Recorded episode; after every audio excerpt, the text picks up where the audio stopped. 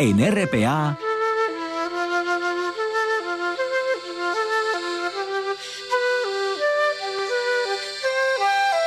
Noche tras noche.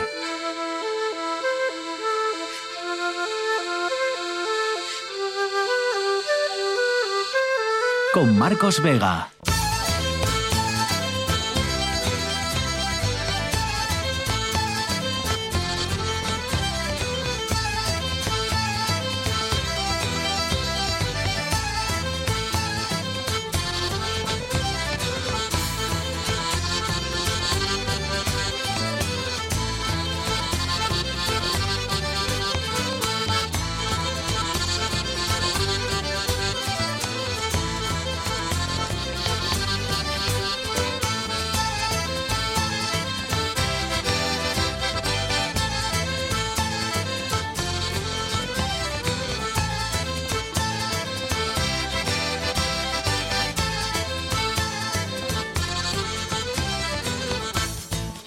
Noches, bienvenidos al espectáculo de la radio. Al final sí que se va a hacer algo por reforzar la seguridad en la subida a los lagos tras el accidente del lunes, que no parece haber afectado nada a los centenares de visitantes que siguen visitando estos días, una de nuestras joyas más preciadas y siguen confiando en el transporte para subir a los lagos de Covadonga. Juan Lorenzo está al frente de la parte técnica con César Inclán en producción.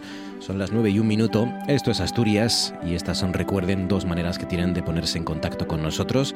En Facebook Noche tras Noche Espacio RPA, en Twitter arroba NTNRPA. Bueno, lo más importante de todo, claro, los seis heridos graves en ese accidente del lunes siguen estables, hoy todavía. Dos de ellos están ingresados en el UCA, en el Hospital Universitario Central de Asturias, y otros cuatro en el Hospital de Arriondas. Según las primeras impresiones de los técnicos que están analizando y están investigando el accidente, parece que, que, no, que no hubo ninguna rotura del firme, ¿no? que no cedió el, el, pavimento, que la carretera no se rompió, lo que no sé si es mejor o peor, ¿no? porque eso querría decir que como parece el margen que tienen al cruzarse los autobuses que suben y los que bajan, pues es demasiado estrecho, ¿no? Bueno, en todo caso, el presidente del Principado ya ha avanzado hoy que se va a reforzar esa seguridad, como les cuento, en ese trayecto a corto plazo. Una opción es que los autobuses solo puedan cruzarse en espacios más amplios, habilitados precisamente para ello, ¿no? Para que se crucen los de subida y los de bajada. Esa es una opción. La otra, la otra opción que tampoco descarta el propio Adrián Barbón es el llamado tren cremallera, aunque este ya sería, claro, una opción a largo plazo. ¿Qué y el tren cremallera? Bueno, eso es un ferrocarril, como sabrán la mayoría, para terrenos montañosos que utiliza esa especie de cremallera, digamos, para subir y bajar las pendientes sin deslizarse hacia atrás. Claro, el problema aquí es que la ley de parques nacionales prohíbe este tipo de infraestructuras, este tipo de trenes cremallera, salvo que sean de interés general y esto hay que argumentarlo y justificarlo y no va a ser fácil, ¿no? Argumentar ese interés en este caso, sobre todo habiendo además una carretera ya, ¿no? Bueno, y por último, todo eso sucede el día en el que Adrián Barbón también ha decidido hoy paralizar la aprobación de la ley de reto demográfico, tal y como le pidió el líder de la oposición, Diego Canga. El Consejo de Gobierno tenía previsto abordarla hoy, en esta primera reunión que han tenido, pero quieren recoger sugerencias de la oposición y el resto de grupos y sobre todo, bueno, pues intentar conseguir, claro, el mayor consenso posible para que la ley salga con más apoyo en nuestro Parlamento. César Inclán, buenas noches. ¿Qué tal, Marcos? Buenas noches. Cuéntanos, ¿qué noticia no le ha interesado a nadie en Asturias este miércoles? El primer ministro de Grecia, Kyriakos Mitsotakis, ha ofrecido hoy miércoles vacaciones gratis en la isla de Roda durante una semana aquellos turistas que tuvieron que ser evacuados debido a los incendios de las últimas semanas. Rodas es hoy más acogedora que nunca y ha vuelto a la normalidad, ha señalado el primer ministro griego, quien confía en que con esta medida, que entraría en vigor para la primavera y el otoño de 2024, se reactive el sector turístico en la isla, que a pesar de los devastadores incendios solo afectó a un 15% de su superficie. En este sentido, ha insistido en que ya no hay incendios activos en Rodas y que la previsión del tiempo para los próximos 15 días es relativamente buena. Misotakis ha destacado los trabajos de los equipos de rescate de los últimos días, que lograron evacuar a 20.000 personas. La mitología indica que Rodas fue un regalo de Zeus a Helios, el dios del sol. A finales del siglo III a.C. se levantó en el puerto una estatua de bronce en su honor, de 30 metros de altura. Siglos más tarde sería conocida como el Coloso de Rodas. una de las siete maravillas del mundo antiguo. 5 sobre las 9, a esta hora ya saben que en RPA nos vamos a las nubes.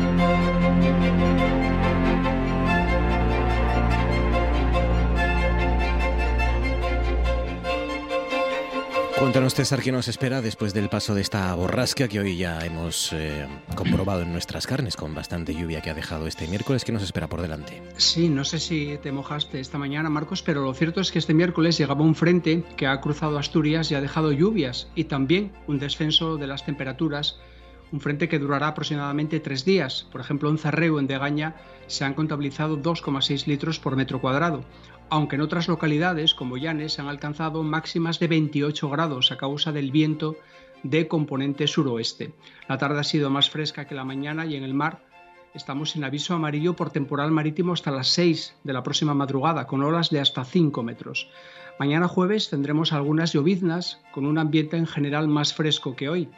Detrás de esa línea frontal llegará una masa de aire más fresca y las temperaturas máximas serán hasta 6 o 7 grados inferiores a las de hoy miércoles. Habrá máximas en la costa de 23 grados y en el interior más o menos lo mismo. Aunque no estará un día de playa, para los que quieran ir a dar un paseo por alguno de los arenales asturianos, la bajamar será a las 12.22 del mediodía y la pleamar a las 18.42 de la tarde, con una temperatura del agua de 22 grados. El viernes será un día de transición con algo de inestabilidad en forma de ligeras precipitaciones. Tras los cielos nubosos de la mañana, por la tarde tendremos algunos claros. El viento será del noroeste, así que estará un poco fresco. Y decíamos de transición porque el fin de semana será soleado, casi sin nubes y con temperaturas altas. Un adelanto para la próxima semana, para los que quieran hacer planes, claro. Será una semana con mucho sol y mucho calor. El martes, por ejemplo, los termómetros llegarán en el suroccidente de Asturias a la barrera de los 35 grados. Madre mía. Pues nada, aprovechar estos días para refrescar porque vienen curvas la semana que viene. 7 sobre las 9, ahora toca la imagen del día.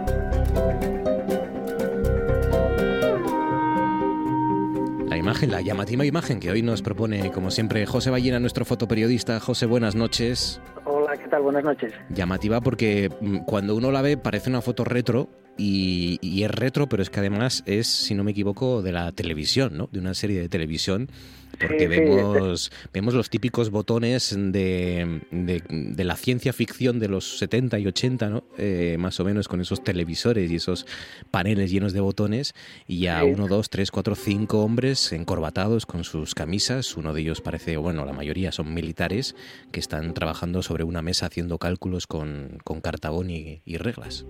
Sí, exactamente. Hoy buscando una foto para comentar aquí, pues eh, encontré esta que se corresponde a, la, a, una foto promocional de una serie americana que, que, para muchos de los que andamos ya sobre los 50 y muchos y 60 y pocos, pues nos traerá buenos recuerdos, que era el, aquella serie que era Viaje al fondo del mar. Entonces lo que sí quería hablar, eh, más que la foto en sí, era la trascendencia que puede tener una foto en el futuro, ¿no? Cuando hacemos una foto bueno, eh, la foto en concreto tú la has descrito perfectamente. Son, se ve la tripulación del submarino del Sibiu, creo que se llamaba, que era el, que están el almirante Nelson y el capitán Craig eh, de pie eh, en, la, en el tablero de la mesa de mandos, que como bien dices, con cartabones y escuadras para, para dilucidar, me imagino, un rumbo a seguir y demás. Y detrás se ve parte de la tripulación que era Kowalski y otros dos que no me acuerdo ya de los nombres, han pasado muchos años desde entonces, pero que bueno, en segundo plano como menos con menor importancia, ¿no? del capitán y el almirante y también delante de un panel de mandos en el en el puesto de mando, me imagino, del submarino. Entonces lo que sí quería hablar era de la trascendencia de las fotos cuando, cuando hacemos una fotografía. Eh, yo muchas veces eh, vas caminando por la calle y ves a gente, eh, pues sobre todo turistas, ¿no? Y van haciendo fotos y a, veces oís algún comentario de los fotografiados. Dicen, ¿qué tal salió? Bueno, bien, tampoco tiene mayor importancia. Sí, Y, y sí tiene importancia. Todas las fotos que hacemos, hombre, a nivel personal eh, siempre va a tener una trascendencia eh, personal y, emotiva porque va, va, a evocar un recuerdo, ¿no?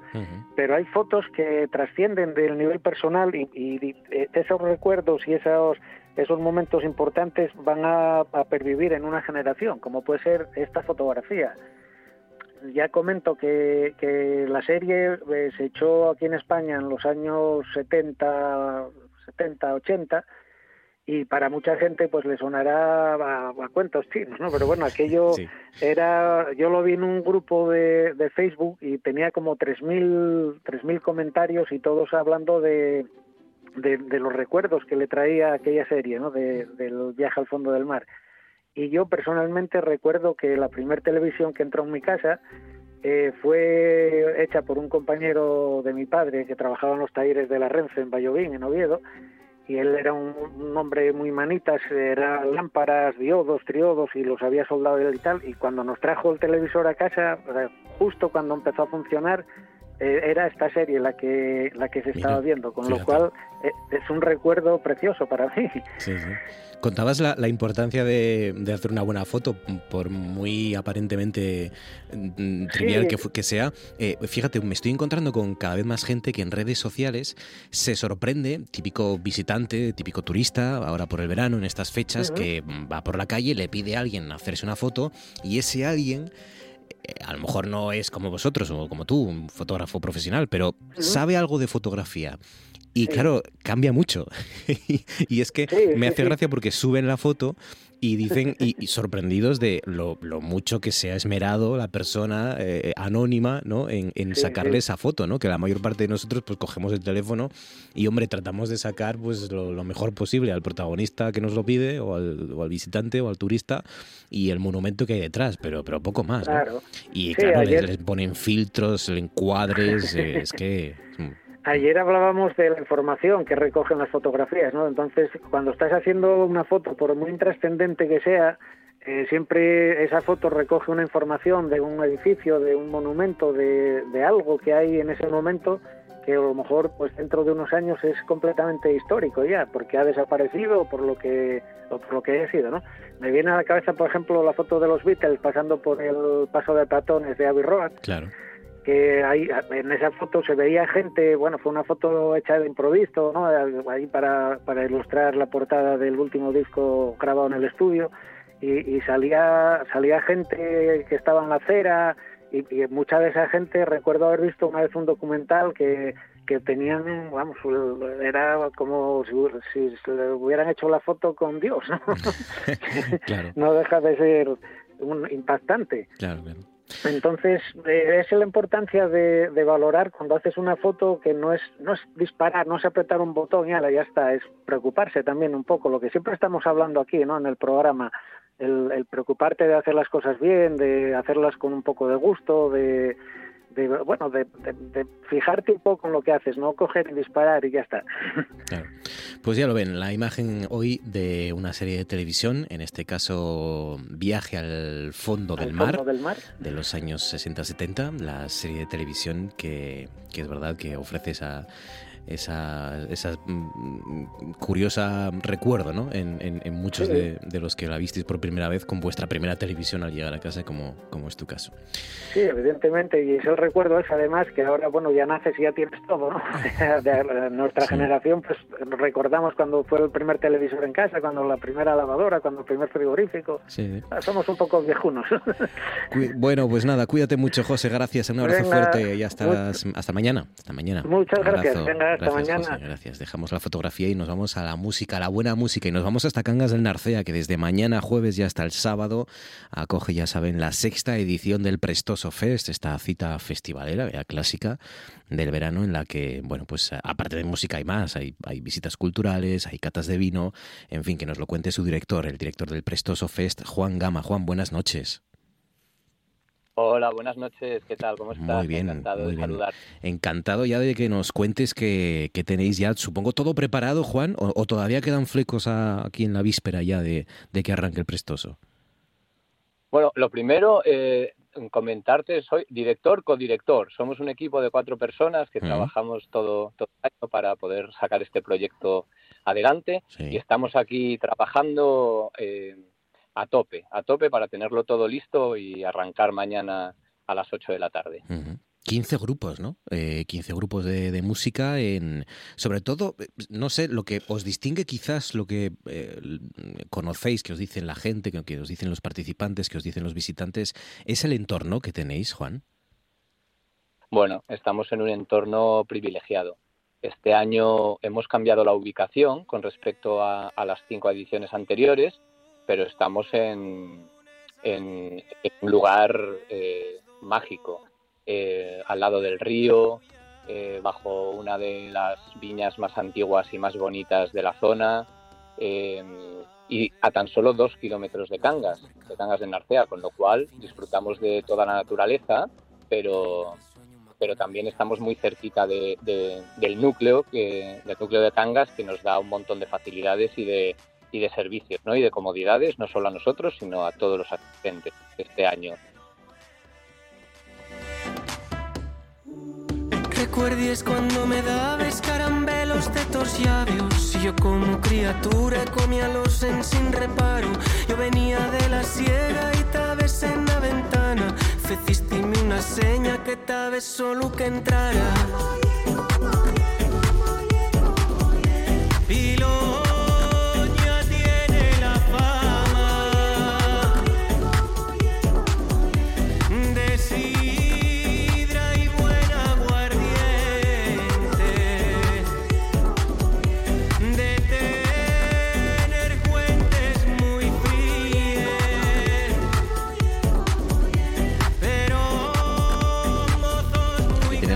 Rodrigo Cuevas, un poco uno de los, o el cabeza de cartel de- del Prestoso, que os ha elegido de alguna manera también para presentar lo nuevo, este Como Ye, en, directo, ¿no?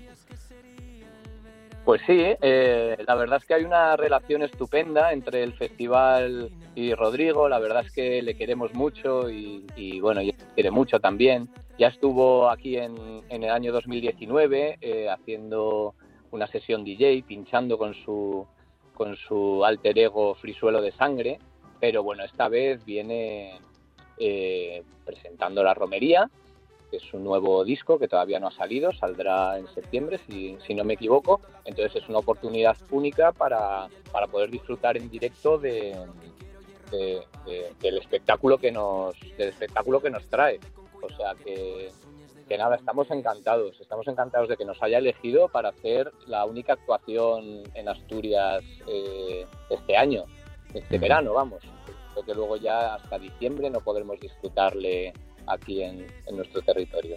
Decías que una de las claves de las novedades de, de esta nueva edición es ese cambio de, de- de recinto, las barzaniellas.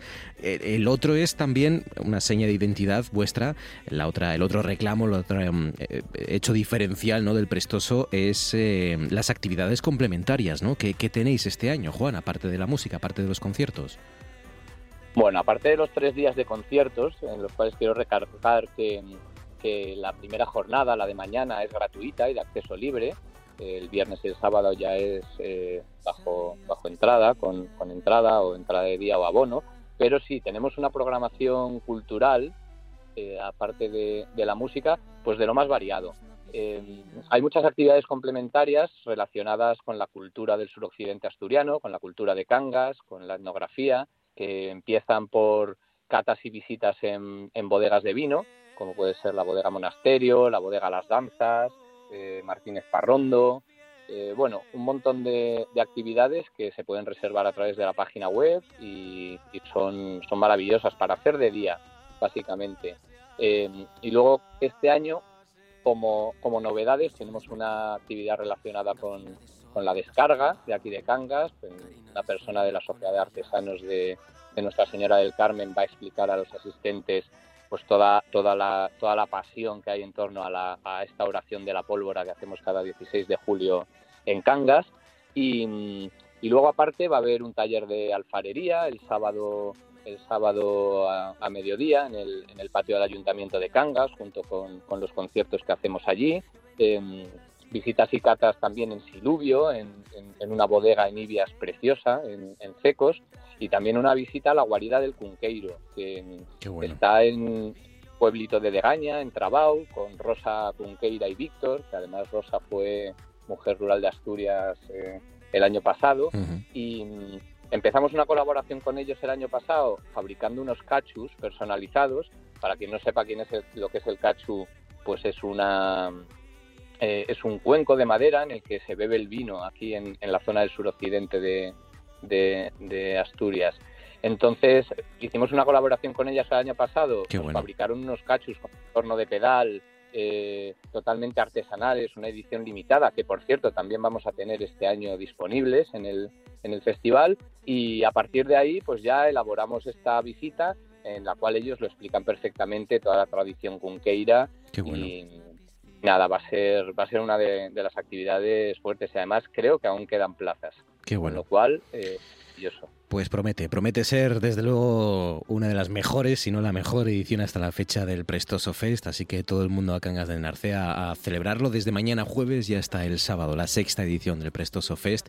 Co-director de ese festival es Juan Gama. Juan, a disfrutarlo y enhorabuena, gracias amigo, un abrazo.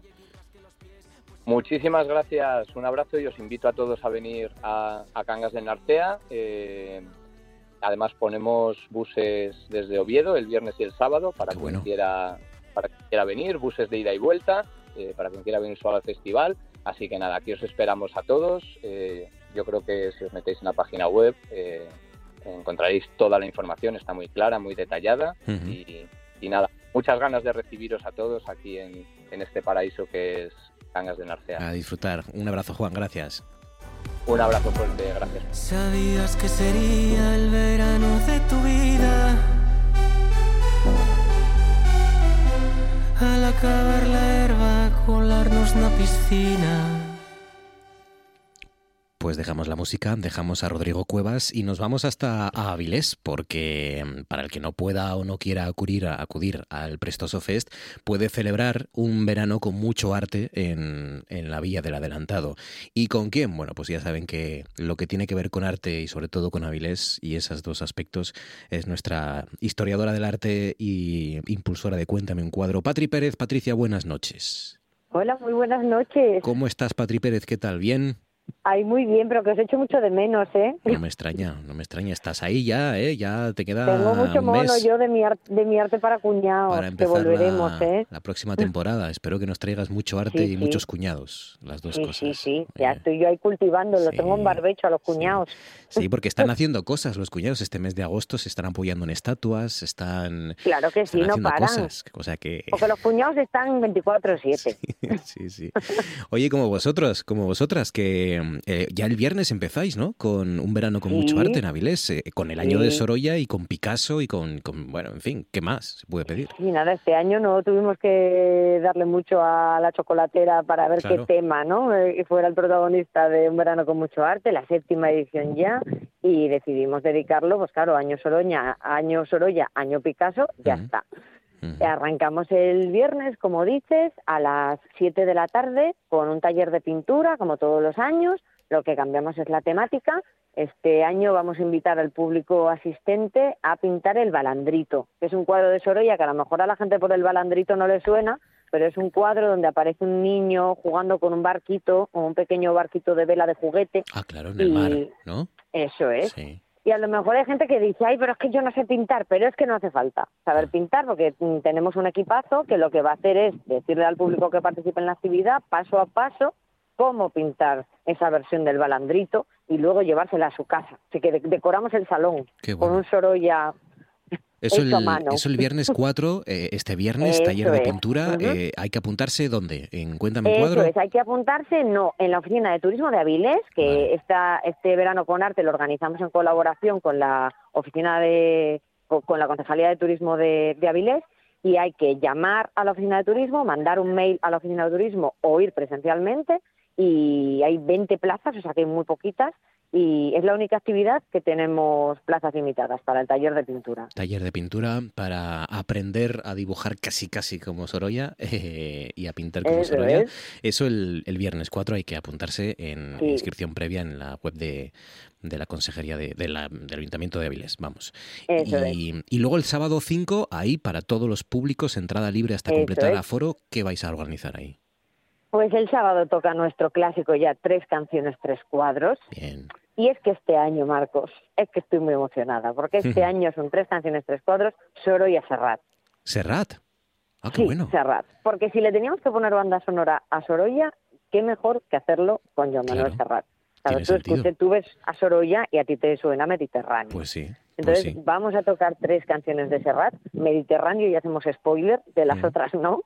Y lo que vamos a hacer, pues lo que ocurre ¿no? en este formato que hacemos cada verano en Avilés, ¿no? Pintaremos un lienzo de metro y medio por, por un metro con nuestra compañera Paula Presa y va a pintar tres motivos ¿no? de tres cuadros de Sorolla mientras vamos narrando la vida y la obra de, este gran artista y sonarán esas tres canciones interpretadas en directo por nuestra compi Noelia Beira que va a hacer suyas pues esos clásicos de, de Serrat y yo le pido a la gente que si puede no se lo pierda porque va a ser una tarde única y muy muy emocionante. ¿Dónde va a ser esto? Recuérdanos. Pues esto va a ser el sábado eh, a las 8 de la tarde en el Palacio de Campo Sagrado. Además va a ser un día precioso. A las 8 ya no merece la pena estar en la playa.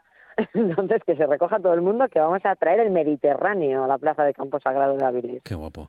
Y claro, Sorolla el viernes, Sorolla el sábado, pero el domingo toca Picasso. Se pone pelusón, claro, se pone pelusón, ya sabes el ego que tenía Pablo Picasso. Y entonces el domingo le toca el turno a Pablo Picasso y lo vamos a hacer con un espectáculo familiar, familiar que no infantil. Y quiero hacer yo esta aclaración porque hay cosas infantiles que cuando nos toca ir a las madres o a los padres decimos, por favor, señor, llévame pronto. Pues esto es para disfrutarlo, peques y mayores. Es un espectáculo familiar que hemos llamado Pequeño y Grande Pablo Picasso, donde vamos a invitar al propio Picasso eh, aquí a Viles, también en la Plaza de Campo Sagrado, y lo que haremos pues será, como siempre hacemos, ¿no? jugar con la música, con la pintura, y que Picasso nos cuente pues qué nos quería transmitir ¿no? con esas pinturas, su forma de jugar ¿no? con el lenguaje pictórico y un montón de curiosidades que se esconden en obras muy conocidas, ¿no? Que nos cuente Guernica, que nos cuente su etapa azul, su etapa rosa y, entender un poquito mejor la obra y la personalidad de este artista. Qué bueno, pues ya lo ven, actividades gratis completamente en la plaza de Campo Sagrado en Avilés, un verano con mucho arte en Avilés, con Sorolla, con Picasso y con las que mejor lo explican y lo cuentan, que son las eh, amigas de Cuéntame un cuadro. Patri, cuídate mucho y a disfrutarlo, gracias. Un, abrazo, enorme, muchísimas gracias.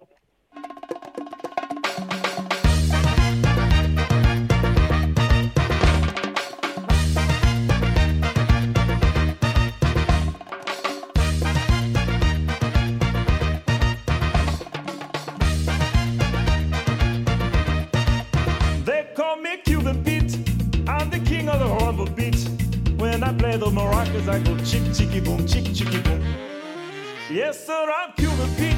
I'm the craze of my native street. When I start to dance, everything goes chick, chicky, boom, chick, chicky, boom. 28 sobre las 9. Si llegue lo difícil es elegir de toda la oferta que hay y de todas las actividades que hay en esta Asturias Festival, lo difícil, como digo, es elegir qué, qué, va a hacer uno ¿no? durante los próximos días. Por ejemplo, el sábado a lo tonto, a lo tonto, tenemos el Sella. Mónica Longo, buenas noches. Hola, buenas noches, Marcos. ¿Cómo estás, Mónica? ¿Qué tal? Pues estoy corriendo porque tengo una empanada en el horno, tengo una tarta enfriando. No te oh. puedes imaginar lo que estoy haciendo hoy. Bueno, nada. Dime, por favor, de qué es esa empanada, que es lo que me interesa. De bonito, estamos en temporada. Qué rico. Sí, sí, de bonito. Bonito y un poco de cebollina, lechas, pimiento. Cebollina, pimiento, tomate. Es que además fui a robar a la huerta de mi madre. madre mía. Te puedes imaginar. Todo kilómetro cero. Sí, sí. Además, de verdad. ¿eh? Huele desde aquí, ¿eh? Huele desde aquí. Huele desde ahí, sí, no me extraña. Cuando abres el horno, huele desde aquí. Ay, Dios. Pues nada. Eh, bueno, ¿vas a ir al Sella este año o qué? Bueno, no voy a ir al Sella, pero os voy a intentar trasladar a todos hasta el Sella. No voy a ir al Sella porque tengo que ir a Llanes, a otra cosa. Y entonces es que este fin de semana es tan difícil decidirse por algo porque está en Chiringuel o en Pravia, porque hay mercados por todas partes. Yo soy muy de mercados, de quesos, en Llanes también, bueno, y claro, el Sella, arriba de Sella, Riona, que no sabes ni para dónde tirar, no te puedes partir, porque yo si me pudiera partir, me partían 20. Sí, sí, es verdad. Y, y claro, em, hay que elegir, pero tú te vas a intentar que nos vayamos nosotros, nos traslades, ¿no? Hasta, hasta Riondas y hasta arriba de Sella. Porque, mira, yo no sé si habéis ido alguna vez, yo he tenido la suerte de ir además en el tren fluvial y de verdad que, el que no haya ido tiene que ir al mm. descenso de Estella. Es una de las pruebas más importantes del mundo en descenso de ríos. Cada año hay más gente. Ver la salida, tú piensas que es imposible, imposible que a las 12 de la mañana, cuando los semáforos, porque esto es como la Fórmula 1, no si lo los semáforos pasan del rojo al verde y se abren los cepos que sueltan para que puedan pasar es imposible que alguna no se quede allí, pues no se queda nadie, todos pasan, todos van para allá. Claro, los primeros tienen que situarse muy bien para no quedarse ahí en el, en el mogollón de gente que hay, que son miles de, participantes. Sí, es verdad que, que, cuando va uno y lo disfruta de, desde dentro, eh, piensa cómo es posible que todo eso salga bien y lo cierto es que sale bien. Sale, sale todo bien. Yo siempre pensé también lo del puente, ¿no? Que cualquier día el puente, igual hay demasiada gente en ese puente, pero no, no. Ahí están todos en el puente esperando a que eh, bueno, se canta el himno, tú sabes, ¿no? Cantamos el himno ahí todos. y además hay que ir vestido para la ocasión, ¿eh? Porque el, las, las piraguas tienen su indumentaria, que es collarín de flores, el chalequín y la montera picona. Y da igual que sea hombre que mujer, ¿eh? En este caso no vamos a ponernos todos igual, que no pasa nada. Así que todos guapos allí para ver el sella y si ya tienes la suerte de subir en el tren, de verdad, y no quedar en el camino, que yo sé de alguno que fue en el tren, que yo fui con los tritones, que los tritones son claro, míticos. Claro. Entonces subimos en el tren y claro, tú el tren va parando y bajes unos, claro, pero para la vía y tú tienes que bajar unos prados, así corriendo para ver cómo pasan. Algunos se quedó por el camino el tren marchó y allí se quedaron. Bueno, oye, ¿qué se hacer? Seguro que alguien lo recogió por otro lado. Es muy guapo, es muy guapo de ver. Además hay que rendir homenaje al, al, creador, a Dionisio de la Huerta, que él fue, que el primer tren fluvial fue en 1945, o sea, que ya llovió, ¿eh?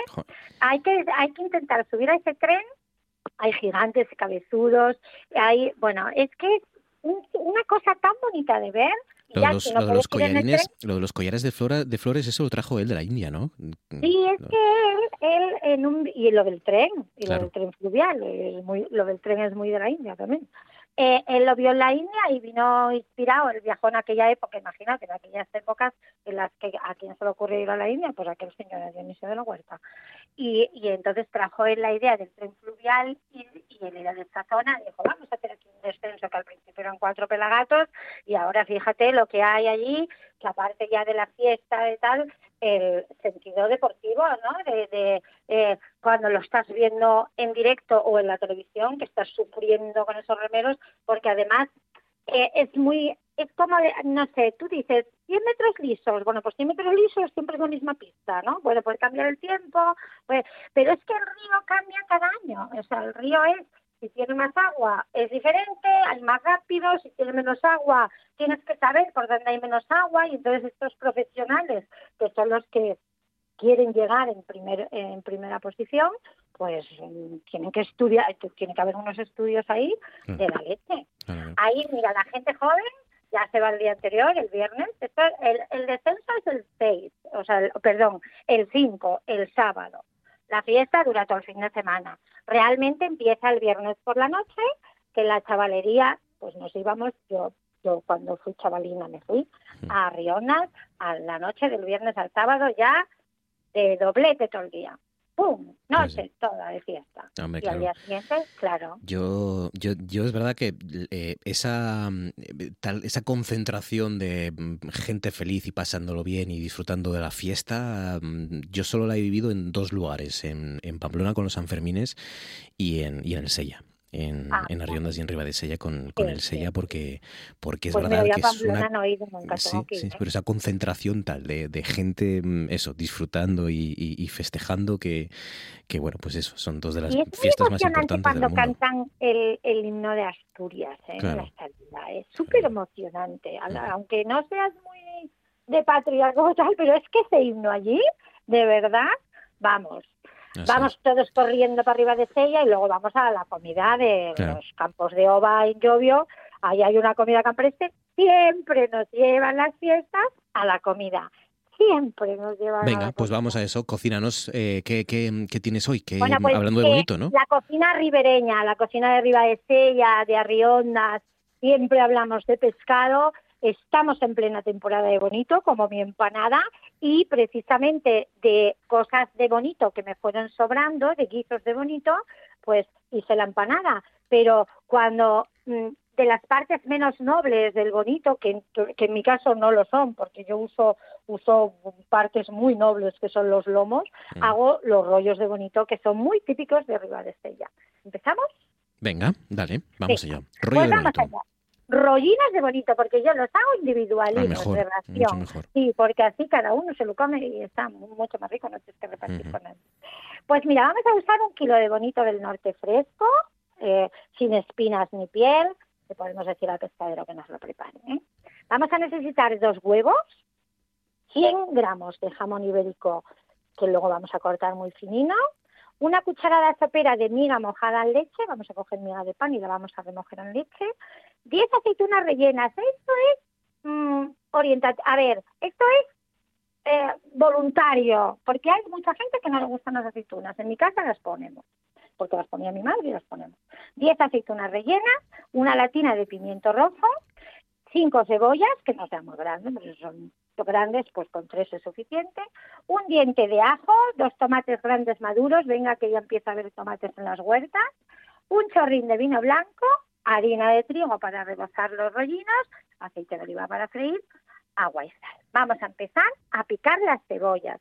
Vamos a picar las cebollas y vamos a coger, de las cinco vamos a coger cuatro o cuatro y media y las vamos a picar muy bien y las vamos a poner a pochar con el ajo en una sartén.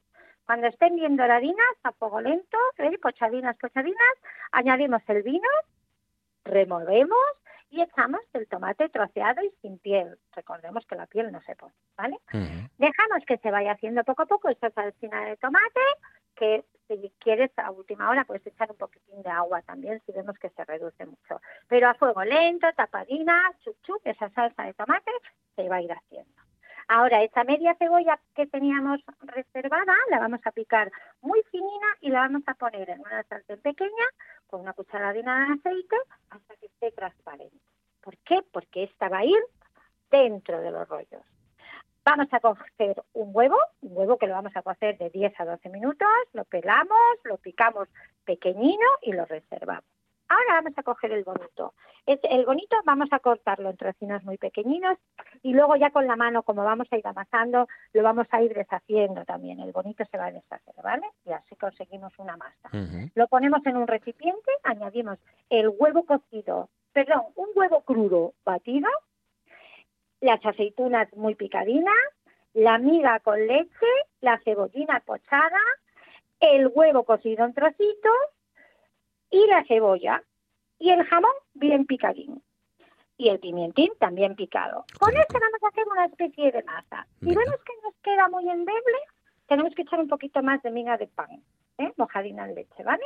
O sea, tenemos que conseguir una masa que sea maleable, pero que no sea dura, porque si no los, los rollos nos, nos van a quedar súper secos. Claro. Así que eh, cogemos las manos, eh, las pasamos por harina y con un poquitín de harina vamos a ir haciendo los rollinos de bonito. Esos rollinos de bonito que vamos a ir poniendo, vamos a ir friéndolos y vamos reservando. No los freímos demasiado, ni a, muy, ni a fuego muy fuerte ni a fuego muy lento. Que queden jugosinos, porque luego los vamos a meter en la salsa. Venga. Una vez que los tenemos bien fritos, los llevamos a la salsa que ya teníamos hecha. Recordad que si está la salsa muy concentrada, le echamos un poquitín de agua. Siempre sazonar todos los rollinos y, la salsa, los metemos en la salsa y los dejamos cocer aproximadamente unos 20-25 minutos. ¿Con qué los acompañamos? Con unas patatinas, una buena botella de sidra oh. y, qué locura. con leche muy rico. Qué locura, qué fiesta para los sentidos, en este caso para aquellos que no puedan ir tampoco al descenso del SIA este fin de semana, pues que lo celebren en casa con esta receta de rollos de bonito. Recordad que individuales y jugosinos, claro. Y el paso a paso todo lo tenéis en mi, en mi Instagram, Mónica M. 8 y en Mónica Longo en Facebook, ¿vale? Mónica M. 8. ¿No? Exacto. En Mónica M. 8 en Instagram y Mónica Longo en Facebook. Y ahí Cualquier duda que tenga la gente, yo le contesto a todo el mundo. Pero a todos. Mónica, cuídate mucho y hasta la semana que viene, amiga. Un abrazo, gracias. Adiós, Marcos. Feliz fin de chao. Vicente Zavala, muy buenas tardes. ¿Vicente Zavala? Pues creo que lo hemos cogido despistado otra vez. Creo que ya está preparado Vicente Zavala, así que vamos a ver si nos cuenta la fiesta. Muy buenas tardes. Buenas tardes, Vicente Zavala. Uy, que no hay manera de cogerlo, que está, que está distraído. Bueno, nos vamos a ir a los toros. Vamos a hacer otra intentona. Vicente Zavala, buenas tardes. Buenas tardes, Vicente Zavala. Que no, que no hay manera de que Vicente Zavala nos escuche. Vamos a ver, Vicente Zavala, buenas tardes. Estamos sin retorno, hombre. ¿Vicente Zavala? Sí. Ya. Muy buenas tardes desde la Plaza Monumental de las Ventas. Cosas que pasan en Noche tras Noche. Según declaró en el juicio, literalmente leo del periódico, el día del Corpus pidió Baldomero mi mano y aquel mismo día robó villanamente mi honra. Dice esta mujer. Robó villanamente mi honra. Que podéis imaginar lo que es robar villanamente la honra de una mujer, ¿no? El caso es que esta mujer queda embarazada. En el juicio dice que queda embarazada después de que le robase villanamente su honra al día del Corpus, pero no coincide muy bien las fechas porque el día del Corpus cae a mediados de año, si no me equivoco y esta mujer queda embarazada a finales de año. Es decir, que yo creo que hubo mm. varios hurtos de la honra intermedios, ¿no?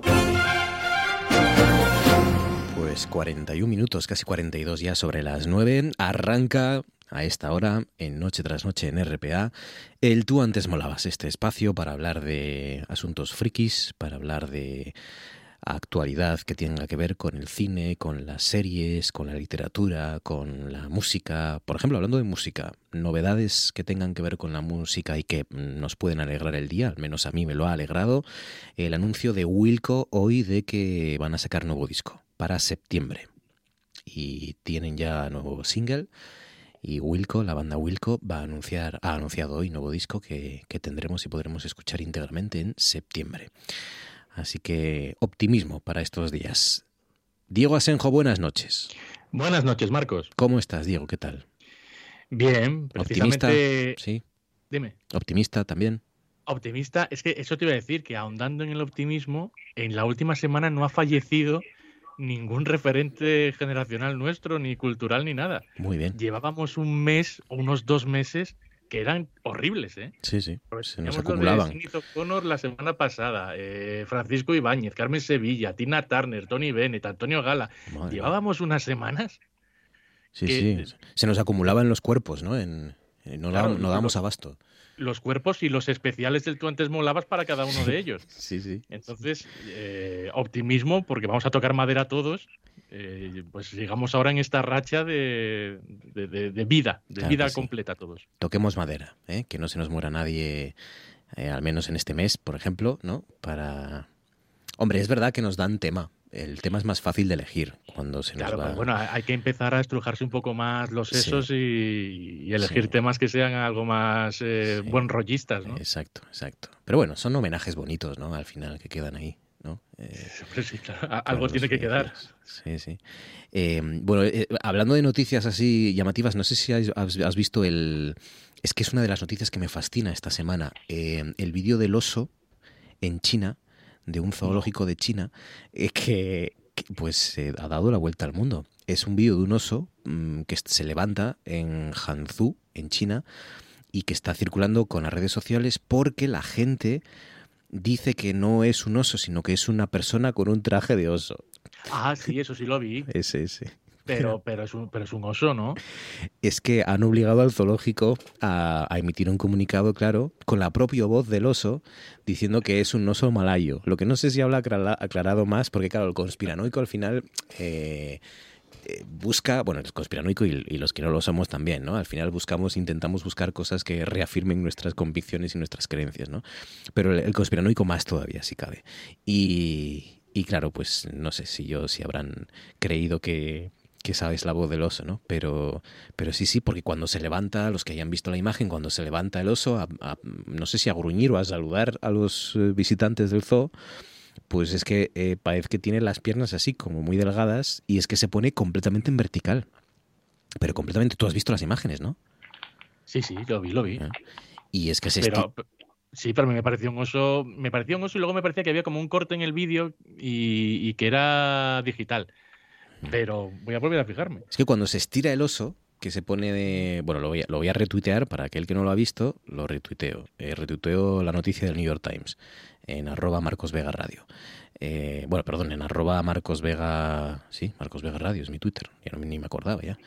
Eh, y, es verdad que cuando se pone a, dos patas se estira tanto y se pone tan vertical, tan perfectamente vertical en, línea recta que parece que es un que es un señor disfrazado, pero luego a cuatro patas ya parece más oso. Pero bueno, es una de las noticias chorras de esta semana. Menchu Blasco, buenas noches. Buenas noches. ¿Cómo estás?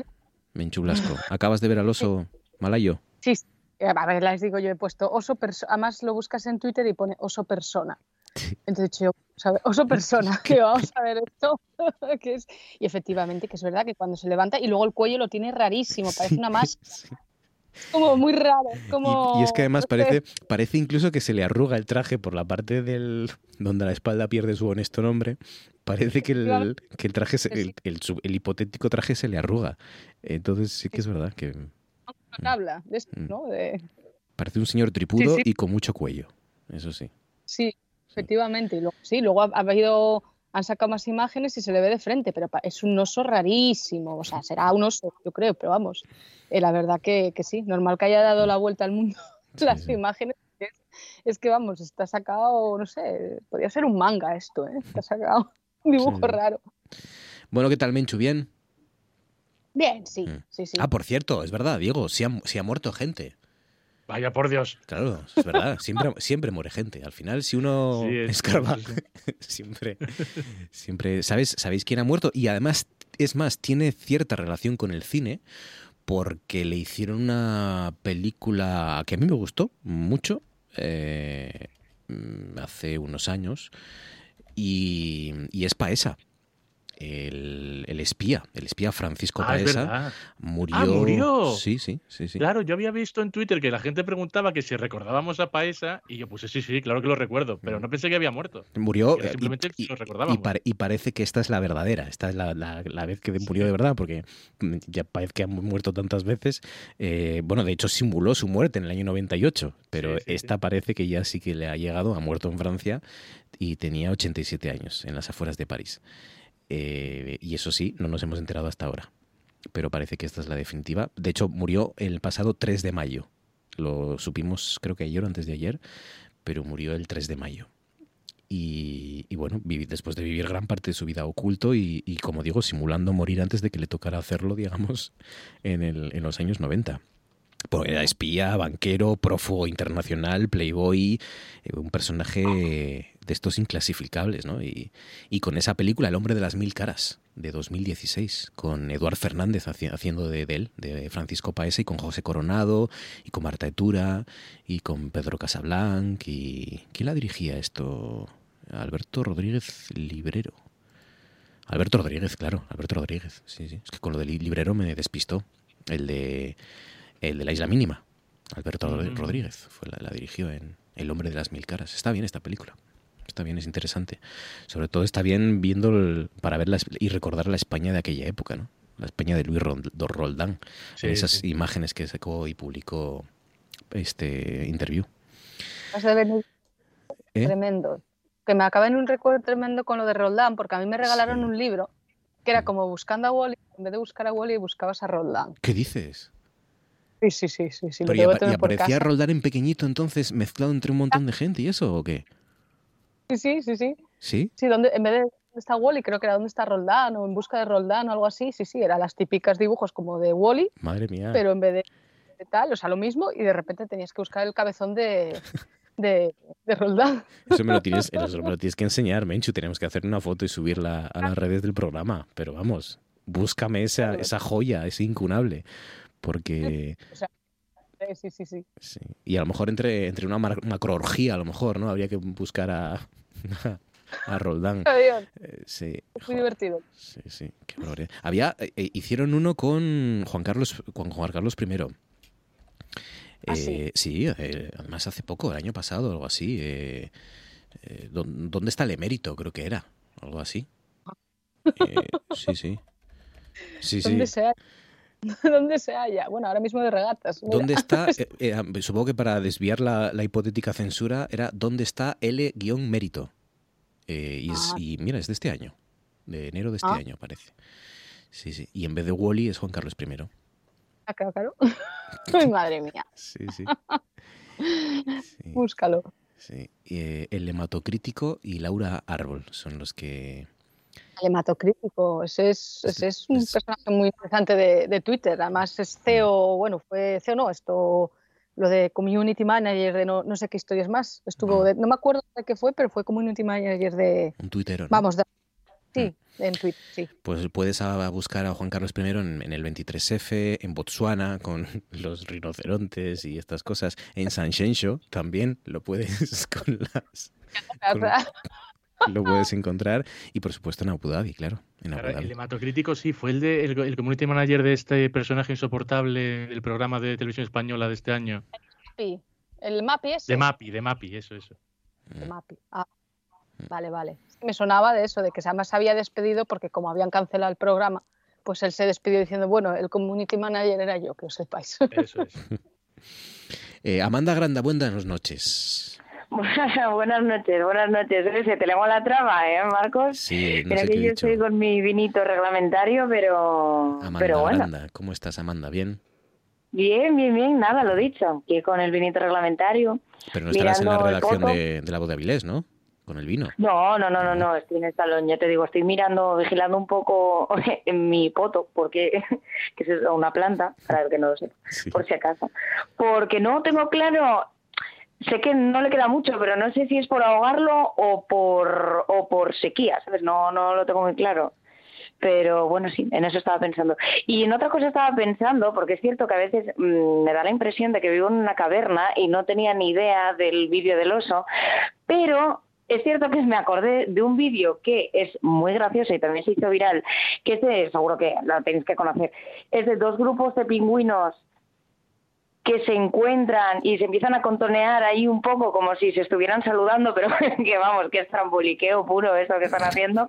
Y luego siguen cada uno por su camino, alguien pone orden, evidentemente, alguno de ellos, y, siguen por su camino, pero hay un pingüino rezagado que se queda en, en otro grupo, en el otro grupo, y entonces uno de sus compañeros se da cuenta, va corriendo a buscarlo y le da así como con una extremidad y ah. vuelven corriendo todos por donde, por donde han venido. Sí, es verdad, sí me acuerdo. Sí, o sea, me acuerdo de lo último, de la última parte, del el rapidito, digamos, no, no me acuerdo, no sé si me lo censuraron o qué, pero sí que de la otra parte sí que, hay uno que está rezagado y vuelven a por él, que es muy bonito No que se rezague, sino que directamente se cambia de grupo, que es decir, se, confunde porque son todos iguales y, él va en el grupo que no es. Sí, que es algo que nos podría pasar a nosotros cualquier sábado o cualquier viernes, pero bueno. Eh, es verdad, es muy, es muy gracioso. Bueno, es que los, los, pingüinos da igual lo que hagan. Pueden hacer la declaración de la renta, que serían divertidos. Hagan lo que hagan.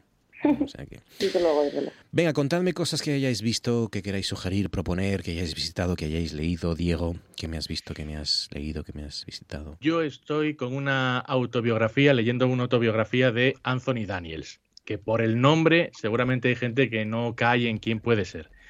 Pero si digo que es un actor que es uno de los actores que ha interpretado a, quizá uno de los personajes más icónicos de la historia del cine, ya voy empezando a, cortar ¿eh? posibilidades. Es además el único actor, y aquí ya es una pista fundamental, que ha estado en las seis, no, en las nueve películas principales de Star Wars. el único protagonista de, esas películas. Y si digo además, y ya como pista final, que el personaje insoportable que interpreta eh, lo hace sin que se le vea la cara a este actor, porque está metido dentro del cuerpo de ese personaje, ya mucha gente podrá intuir que se trata del androide de C3PO. Y Anthony Daniels, que estuvo en Gijón hace apenas tres semanas, en el Metrópolis de Gijón, en la Comic Con, presentó allí, en el auditorio de la Feria de Muestras del recinto ferial de Gijón, este libro que se llama Soy C3PO y que es un libro que cuenta varias anécdotas acerca de, pues bueno, la historia que hay detrás de una de las mayores sagas cinematográficas de la historia, de cómo él consiguió el papel de C3PO, de cómo eh, atestigua algo que ya habíamos comentado en este programa alguna vez, que es que George Lucas no soporta a los actores, que es un pésimo director de actores, que no les da apenas eh, referencias ni facilita su trabajo, y que Anthony Daniels en muchas ocasiones decía que él estaba tenía que interpretar eh, pues conversaciones con R2D2, con ese otro pequeño androide que había, pero que no tenía ningún tipo de feedback, obviamente, por parte de, R2D2, porque no es un androide de verdad. Es decir, el pequeñín no hace ruiditos de verdad. Entonces, Anthony Daniels en su cabeza imaginaba los pitidos que haría R2D2 al, al contestarle y que él pues le pedía a George Lucas, oye, por favor, eh, tú dime a ver cuándo tengo yo que empezar a moverme, cuándo tengo que hablar, qué tengo que hacer. Y George Lucas pasaba de él. Y, todas estas anécdotas y, cómo se relacionaba con otros actores y las polémicas que tuvo también, que hubo bastantes polémicas en Star Wars, pues todo eso lo va contando en este libro y lo hace, e, es inglés este hombre, ¿no? Entonces lo hace con un sentido del humor que también es muy británico y con, yo no sé si es parte de ese sentido del humor o realmente de, de él, eh, de insoportable que es, de ególatra que es, que también lo ves en el libro, ¿no? De que él se cree que es el más de lo más.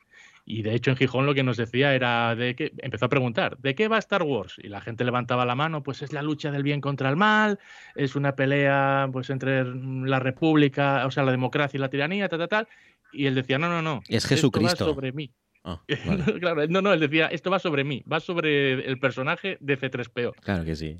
y todo lo demás gira alrededor de él. Oye, eh, me lo parece a mí porque lo relaciono y ahí lo vinculo en las fotos porque siempre aparece al lado de, del, muñeco o se parece al muñeco. Sí, yo creo que se parece ya sí, sí, al propio muñeco. Porque esa cara redondita. sí, claro. Sí, sí. Y encima, como está calvo, pues claro, ¿para qué queremos más? Pero... Sí, se parece mucho. Y, de hecho, quienes hayan visto, por ejemplo, Big Bang Theory, el personaje de Sheldon les recordará también tanto a C3PO como, a este actor, porque eh, el, actor Jimmy Parsons eh, se inspiró en cierta medida en el movimiento y en la forma de comportarse que tenía ese androide, que ya digo que era insoportable, pero que al final eh, también es uno de los más que más cariño ha cogido del público y del fandom de Star Wars. Así es, C3PO, o como lo llaman en Sudamérica, Citripio.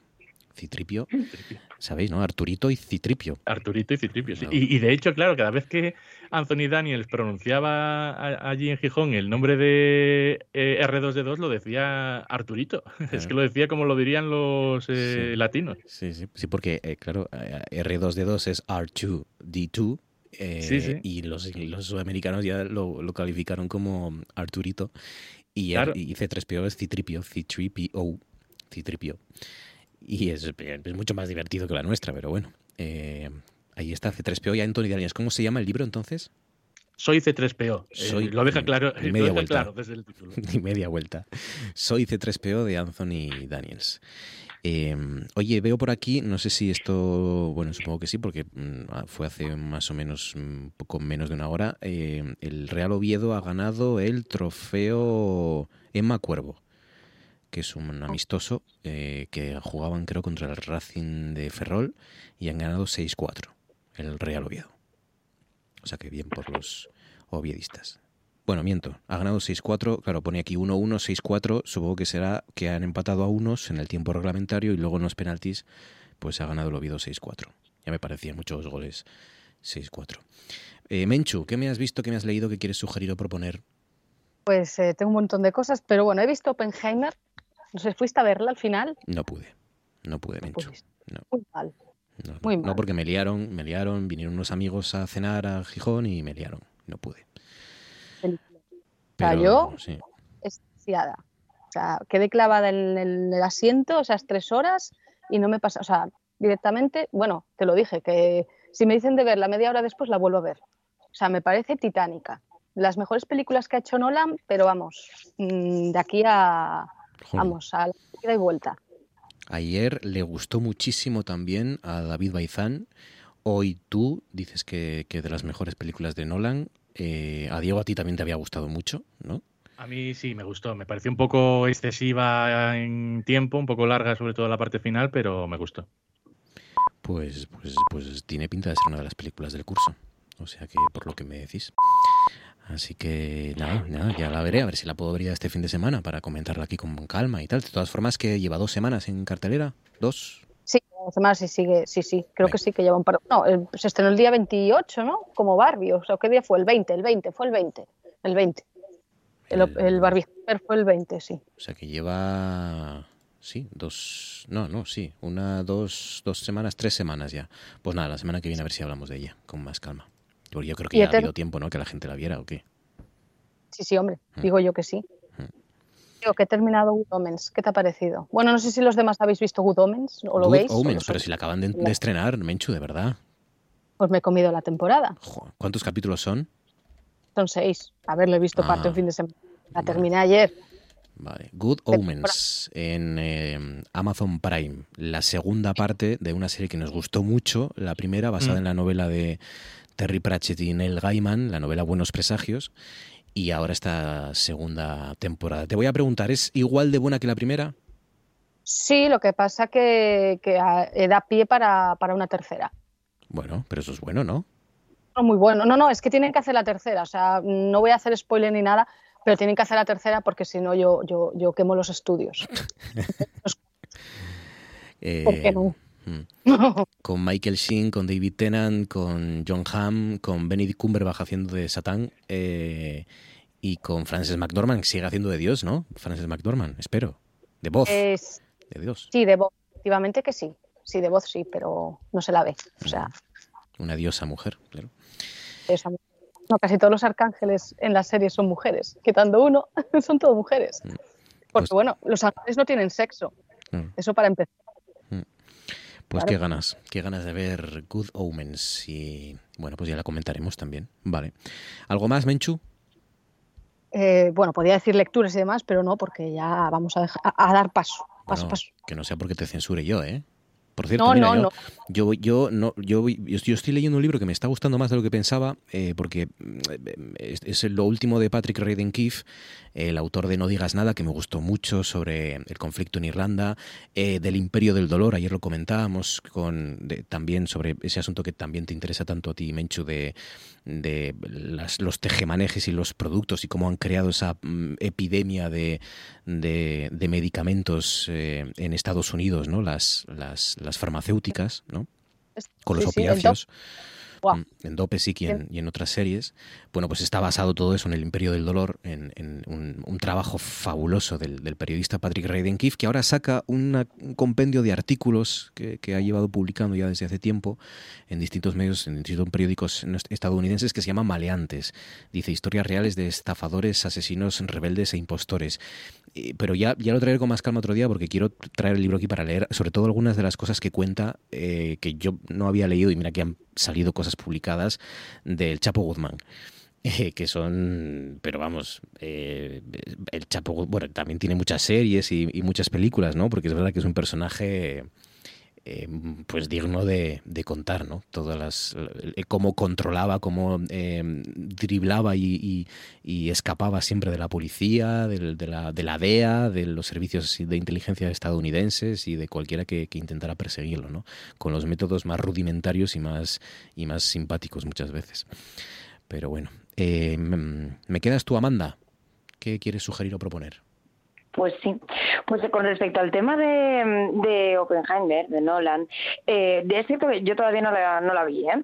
pero me hace gracia porque los testimonios que, que, recopilé hasta ahora, es cierto que todos van por el buen camino, quiere decir a todos les gustó, pero eh, por los motivos, no por esos motivos, no, no, es mentira, pero mm, adjuntando, digamos, eh, argumentos contrarios a los vuestros, que me hace gracia porque mm, decían que se les hacía súper rápida la película. Sin embargo, que era lo menos Nolan de Nolan, de todos los Nolan de todos los tiempos. Que no, que a no ser que fuese así muy friki y tal, y, vieras algunas pinceladas muy concretas que no, que no lograbas captar que realmente fuese En cualquier caso, yo sí fui a ver Barbie por fin fui a ver Barbie al autocine y bueno, obviamente no, no voy a hacer ningún spoiler, pero me parece un peliculón. Me parece un peliculón, es divertidísima de principio a fin. Es cierto que un, compañero de trabajo, Alejandro Jambrina, que bueno, es un, hombre con mucho criterio, después estar de acuerdo, ¿no? Pero criterio tiene, eh, comentaba que sí, que también le había gustado mucho, pero que esperaba un poco más en el sentido de que podría haber marcado una generación quizá, o bueno, sí que se podría haber aprovechado esa oportunidad. Y no estoy del todo en desacuerdo con él, pero es cierto que vamos, desde el primer momento, vamos, es que es brutal, es brutal. Y el Varas de Ken, es que el Varas de Ken a mí me encanta. Y luego, bueno, por, descontado Ryan Gosling en plan pureta me encanta todavía más. tampoco, tampoco vamos a decir que no. No, no le gustó, no le gustó a Elon Musk, Amanda. Ah, bueno, pues, pues Elon porque, Musk puede ir a tomar por saco si quiere. Espera, espera, espera, porque dice, dice, calma, calma, dice Elon Musk, que lo está haciendo muy bien con Twitter, ya lo sabéis, eh, dice que sale demasiado la palabra patriarcado. Bueno, pues muy bien, pues a ver si se entera ya de una vez de lo que significa. Porque igual la cosa es que el discurso es demasiado evidente, porque va, porque necesitamos que se pille ya de una vez, ¿sabes? Porque es que a veces parece que, bueno, las cosas si se, mm, se metaforizan un poco, pues no pues no llegan, lo que no interesa no llega. Y luego recomendaciones Espera, espera, espera, espera, espera, que Menchu creo que tiene que añadir algo ah, sobre Elon o sobre Barbie. Más que no ve el espejo. O sea, se habla demasiado de patriarcado, eso es que no, no, está viendo el espejo. Entonces, si no ve el espejo, no ve el reflejo. Entonces, ya, pues eso. Mm. Era un poco para lo que estaba diciendo Amanda. Era un mensaje a Elon Musk, ¿no? En este caso. Sí. Bueno, yo no, por cierto, yo no he, no he esto actualizado la aplicación, yo sigo con el pajarito. Hasta que me digan tienes que actualizar. A mí es que se me, se me, actualizó sola. Y me sale. A mí no. Más que, y más que, más que perder el pajarito y sustituirlo por X, que es verdad que ahora a veces me cuesta encontrar Twitter. Eh, a mí lo que me molesta más es lo de. Ah, ya no dices, claro, ya no dice que han retuiteado un tuit tuyo, sino que lo, han reposted, ¿no? Reposted. Republicado, claro. Alguien ha hecho un meme muy bueno, ¿eh? Ha hecho muy bueno un meme con el rey esto al ordenador y pusieron voy a republicar y el tío sale con cara de susto.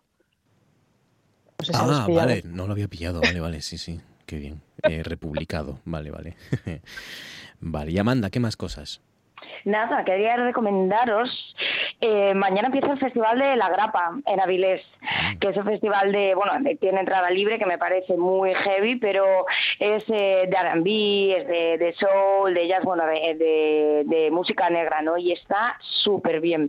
Llevan ya nueve años y nada, mañana empieza en el Prestos a las siete de la tarde con la presentación de, de un libro que se llama Afrohuellas, que es, bueno, un poco sobre el legado musical de, de los artistas así afrodescendientes en, eh, residentes en, España y está muy guay. Pero que además es que tiene un cartelazo para el fin de semana que vienen de New Master Sounds, por ejemplo, Rick Strings, viene Bette Smith, Johnny Cash, o sea, Tommy Castro, perdón, viene a Catalan, o sea, mola muchísimo y es entrada libre que no me lo puedo creer. No obstante lo cual, hablando de partidos amistosos, el viernes en Avilés. Hablando de partidos amistosos. Ah, vale, vale, vale, con lo de Sí, claro, hablaste del Oviedo. Pensé que habías enlazado así un poco como te da la gana, decir.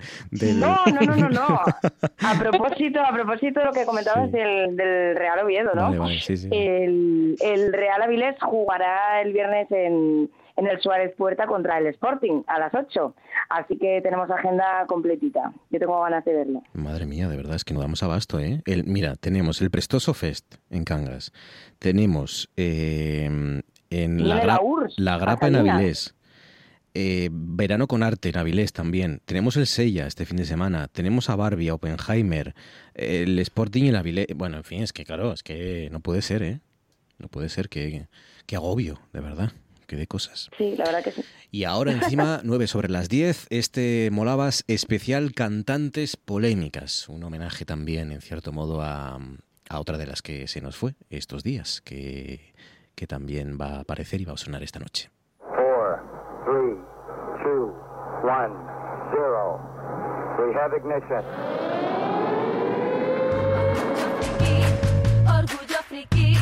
Orgullo friki, no tengas vergüenza.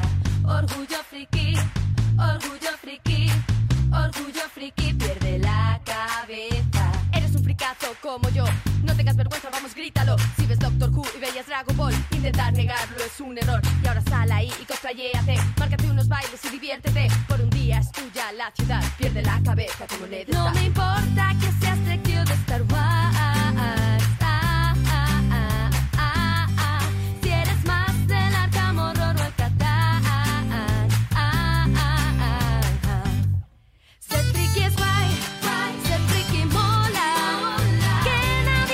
Cierto, he hecho una paradiña porque eh, en mi cabeza apareció Dolores O'Riordan en lugar de Sidney O'Connor. Como cantante irlandesa, supongo, pero no, no, Sidney O'Connor fue la que... Bueno, a Dolores O'Riordan ya le dedicamos también un molabas hace ya unos años cuando falleció. Pero bueno, aquí están cantantes polémicas o que fueron polémicas en algún momento y por alguna razón. Diego, ¿cuál es tu primera elección? Mi primera elección es la icónica Britney Spears, eh, una de las eh, cantantes, artistas más influyentes de la historia de la música pop del siglo XX y que nació en el año 1981 en, en Mississippi, que ya desde muy niña mm, tenía, era evidente que tenía un don, un talento para, para el baile y para cantar. Ella a los seis años ya fue a una audición para entrar dentro del club de Mickey Mouse, que era el programa de televisión que había en Estados Unidos semejante al que teníamos aquí del Club Disney, y que en un primer momento la rechazaron porque era demasiado pequeña, pero que eso le permitió empezar a encadenar eh, audiciones tras audiciones y a ir consiguiendo pequeños papeles. Cuando ya tuvo 11 años, volvió a presentarse a la audición de este programa de Mickey Mouse Club y ahí ya la eligieron para ser parte de- del programa como presentadora. Allí coincidió con otros eh, cantantes y artistas que eh, en esa época eran niños, pero que más adelante se hicieron un nombre. Pues coincidió con Justin Timberlake, con Christina Aguilera, con el propio Ryan Gosling de Barbie. Y, y a partir de ahí ya saltó a la fama con, con ese, con esa canción de Baby One More Time en el año 98, que fue un absoluto bombazo. Es el- la canción que tiene el récord Guinness de haber sido la más vendida por una cantante adolescente. ¿Cuál fue la mayor polémica eh, de la vida de Britney Spears? Que ha tenido bastantes. En el año 2007 es cuando yo creo que todos recordaremos esa foto de ella con el- la cabeza rapada Sí. porque había afrontado una importante crisis eh, personal a raíz de su divorcio y a partir de ahí eh, se fue eh, su tutela legal eh, pasó a ser par- eh, a ser ejercida por su padre desde el 2008 hasta el 2021 hace apenas dos años que le retiraron al padre de Britney Spears la tutela sobre ella en un juicio que fue un espectáculo televisivo en el que ella afirmó que se sentía sentía que habían abusado de ella y que quería volver a recuperar su vida. Se montó una campaña a su alrededor llamada eh, Free Britney, con un montón de gente saliendo a la calle a manifestarse, con pancartas, con otros eh, famosos eh, pidiendo que se le retirara la tutela al padre. Y ahora, pues eh, poco a poco va recuperando su carrera y vamos a escuchar esa canción que decía, que estaba por ahí sonando de fondo, que era Baby One More.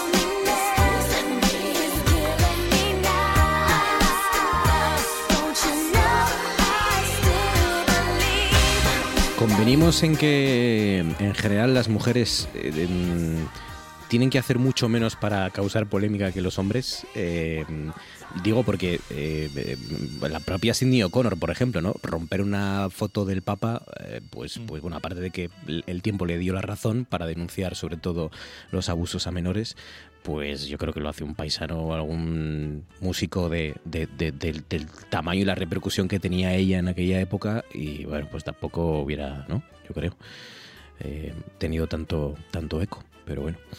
Eh, Podríamos hablar de patriarcado, pero Elon Musk se enfadaría. Sí, sí, sí. Y no queremos enfadar a Elon Musk de momento, de momento. Menchu, primera elección. A ver, yo me he colado, me parece a mí un poquito, porque decís mujeres polémicas, pero yo entendí también rebeldes. Te entendí rebeldes de la música. Bien, va, y yo traigo- Va, vale, vale, pues yo traigo, mi primera elección es Nina Simone. No te preocupes porque a Amanda le he pasado una que tampoco es muy cantante, muy cantante que digamos, pero bueno. O sea vale, que- vale. Entonces acá dije yo, va, polémicas y rebeldes, pues venga, Sí. traído un poco de todo. Y yo empiezo pues con Nina Simone, una mujer pues eh, nacida como Eunice Kay eh, Waymon, la llamaban la suma sacerdotisa del, del sur, fue una niña prodigio también en su momento y fue una mujer que decía que el arte estaba muy íntimamente ligado a la libertad. Y eso fue, yo creo que la palabra libertad es precisamente una de las palabras que definía Nina Simone porque la defendió con dientes y uñas, o sea, libertad para pensar, para ser, para creer, para decidir. Claro, así se ganó la, la polémica ¿no? y un poco la rebeldía en aquella época. Tenemos en cuenta que además, aparte de mujer, era negra.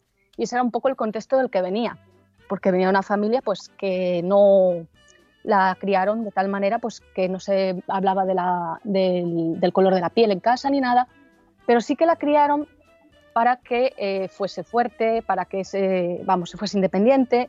Y esto ella lo vivió en carnes con 11 años en un concierto cuando a sus padres los levantaron de la primera fila para cambiarlos por una familia blanca. Y ella dijo, Nanay del Paraguay, yo hasta que no, no vuelváis a sentar a mis padres ahí, no, no toco.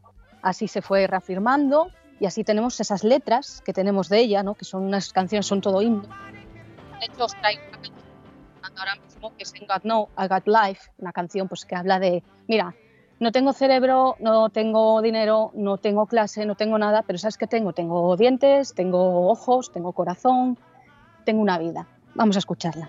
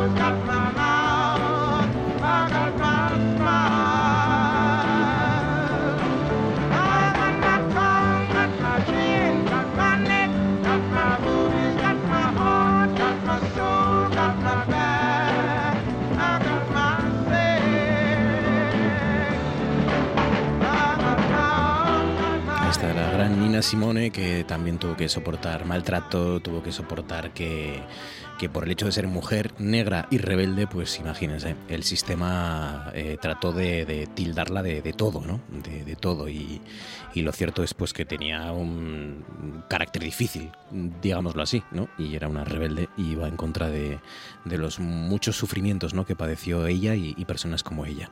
Nina Simone, Amanda, primera elección. Pues intuyo yo que el tema de, de tu indulgencia con mi elección venga un poco por esta, ¿no? Intuyo que venga un poco por esta.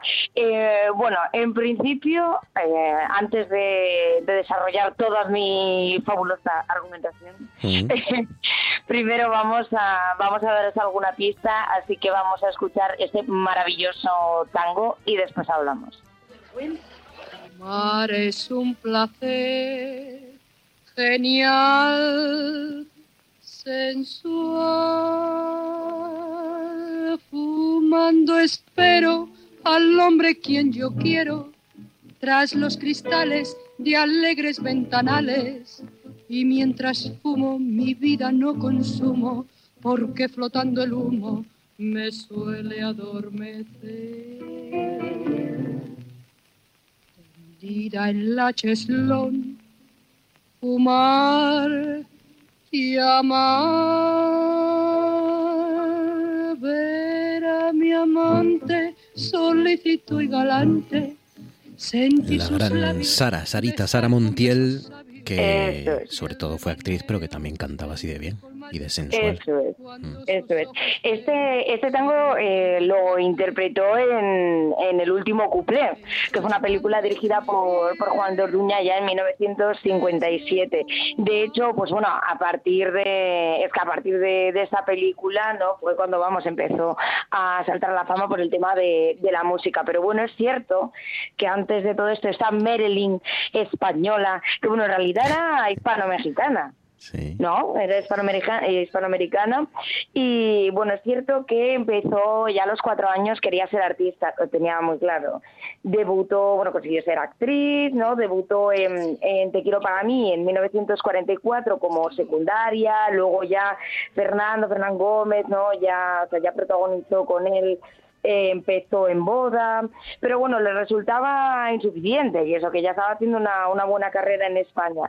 Así que se marchó a América, pero ojo, bueno, apoyada por su madre, que esto es importante siempre recalcarlo y además ella lo decía en una entrevista en, en televisión española, pero también por Miguel Miura, el dramaturgo con el que con el que tuvo su, su rollito allí.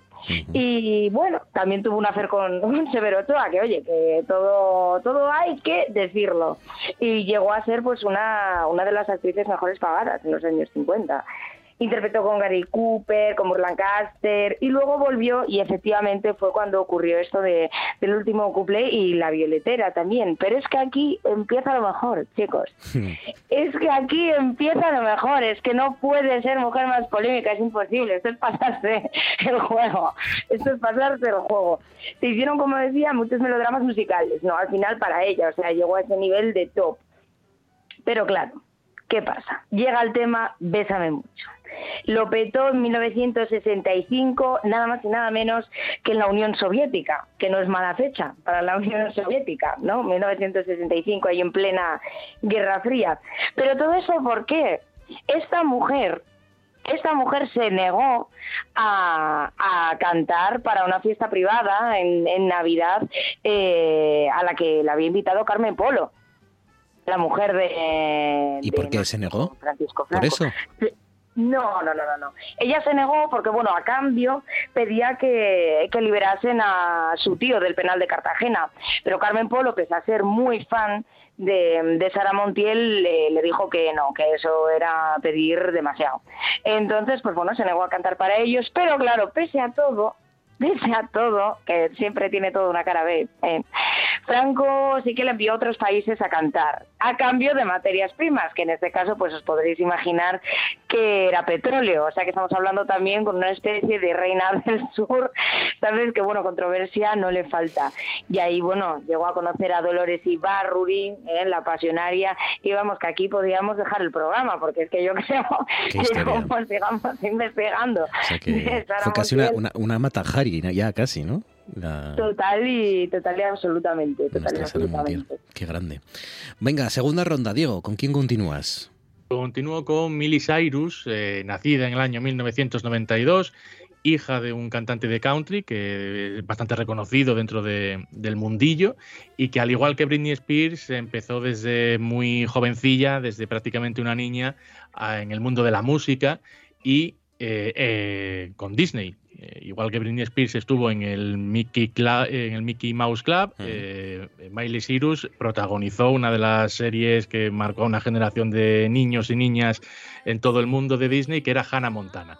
Todavía hace poco eh, Pedro Sánchez, el presidente, dijo que él conocía a Miley Cyrus por aquella época de, de Hannah Montana. ¿Y es posible que Eh, le contestara en Twitter o me lo inventé? Sí, tuvieron, pero porque ella es eh, a- algún tema internacional lleva de estas típicas campañas. Ah, sí, de que embajadora de la- sí, de efectivamente, algo, la embajadora de algo. Mm. Entonces empezó a escribir a todos los presidentes de- del mundo o a casi todos. Mm. Y, y bueno, se montó, sí. En, en Twitter había quien decía que había un romance por ahí entre Pedro Sánchez y ella, pero no, pa- Sí. parece que no es verdad. Parece. Esta vez no. Claro. Eh, en Hannah Montana era la protagonista, que era ese personaje que era una chavalina que por las noches era una estrella de pop y eso le hizo tener una imagen a ella de, niña bien, de bueno, pues la típica niña de Disney, eh, buena, sin pecado, eh, virgen y sin, vamos, sin, ningún tipo de... Exacto que me recordaba mucho que antes estaba en la ducha y, me sonó en Spotify a Marisol y me recordaba mucho a Marisol la, historia, ¿no? Pues eso, de, niñas que tienen esa imagen, pues en el régimen franquista como Santa Marisol, en mm. el régimen de Disney como Santa Hannah Montana, Miley Cyrus, ¿no? Y cómo después eh, se rebelan contra esa imagen que se va construyendo en torno a ellas y deciden eh, mostrarse como adultas. Y en el caso de Miley Cyrus fue en el año 2013, cuando en la entrega de premios de los MTV ella hace una actuación que para la puritana Estados Unidos resulta excesivamente sensual, eh, como contorneándose con, pues, con una ropa eh, bastante sugerente.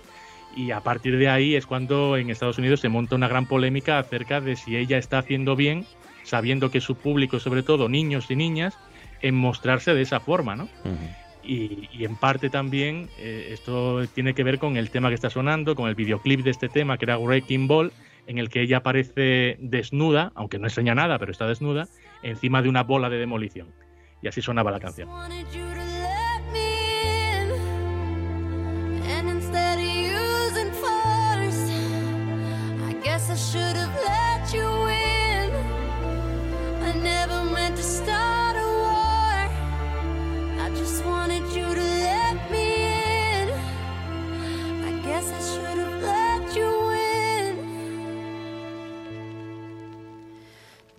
Don't you ever say I just walked away. I will always want you. I came in like a wrecking ball.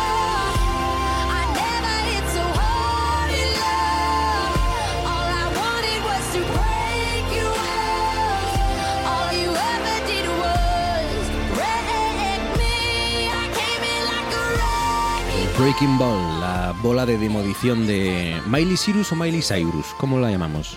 Yo digo Cyrus, pero Cyrus está bien también. Cyrus. Eh, Menchu, segunda elección.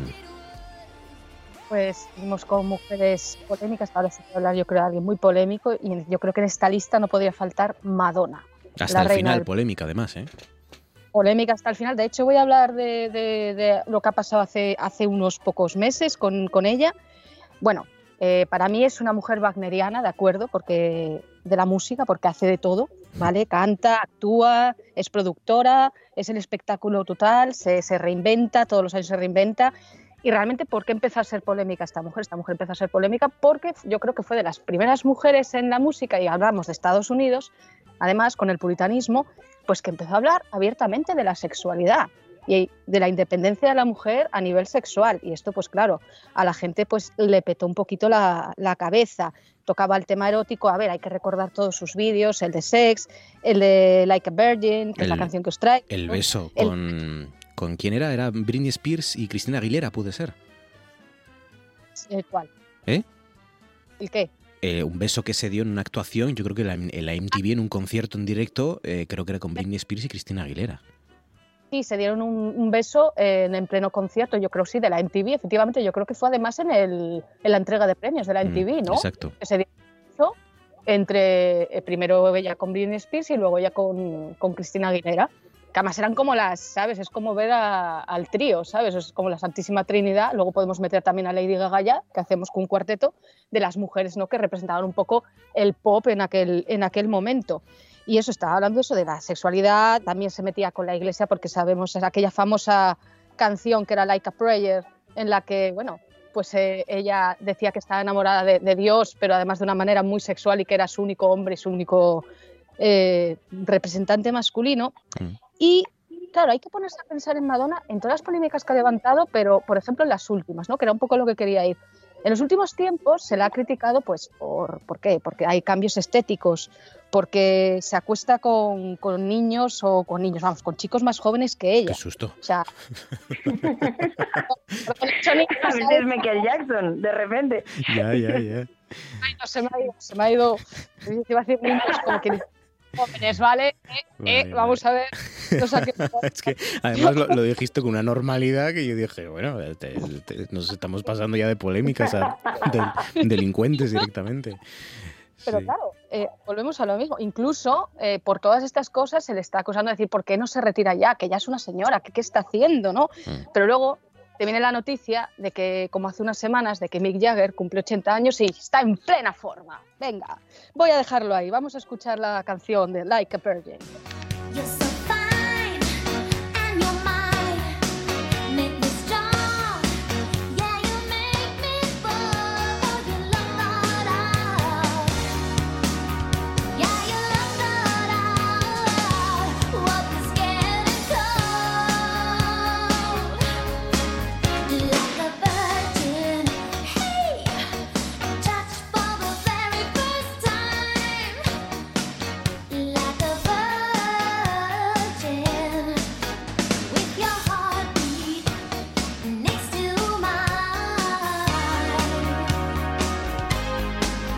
Aquí está la gran Madonna con Like a Virgin. Amanda, segunda elección. Pues mi segunda elección es una cantante que también se está volviendo bastante polémica y lo cierto es que la verdad que tiene, tiene bastante poderío. Esta es Cardi B, vamos a escucharla. Cardi B.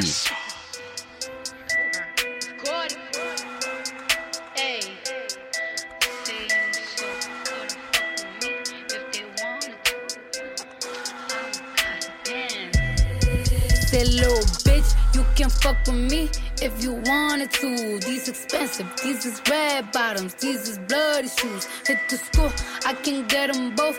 I don't wanna choose, and I'm quick, cut a nigga off, so don't get comfortable. Look, I don't dance now, I make money moves.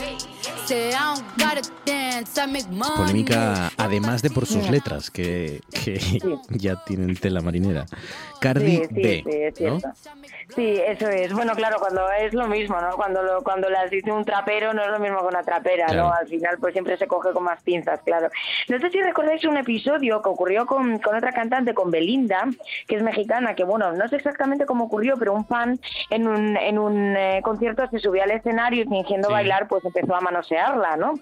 Y, y de hecho, bueno, pues en relación con eso y también con lo que comentabais de que, de que a las mujeres, bueno, tienen que hacer más trabajo, ¿no? Que los hombres en este ámbito y en tantos otros para ser reconocidas, también ocurrió, ocurrió este año una, una cantante en el Tsunami, en Gijón, que, que, bueno que le gritó un atrevido que se fuese a la cocina, ¿no? Y además estaba con unas amigas que tocaron allí, que se llaman Viuda y son un grupazo.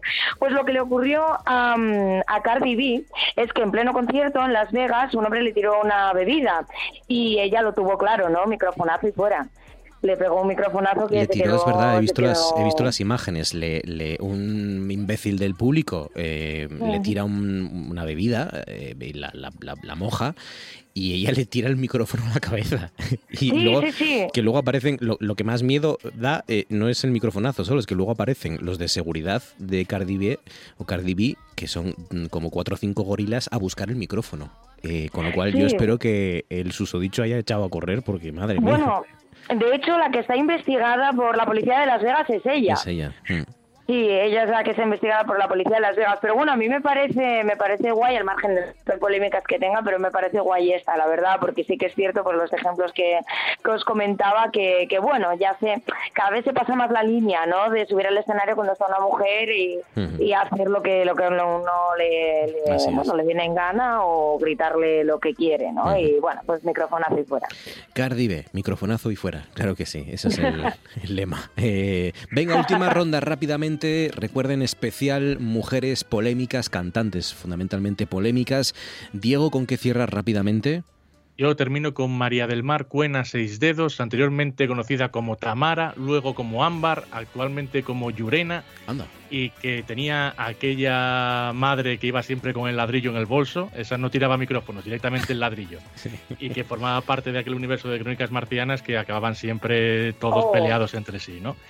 En el año 2000 fue un exitazo, pero exitazo absoluto, no cambié.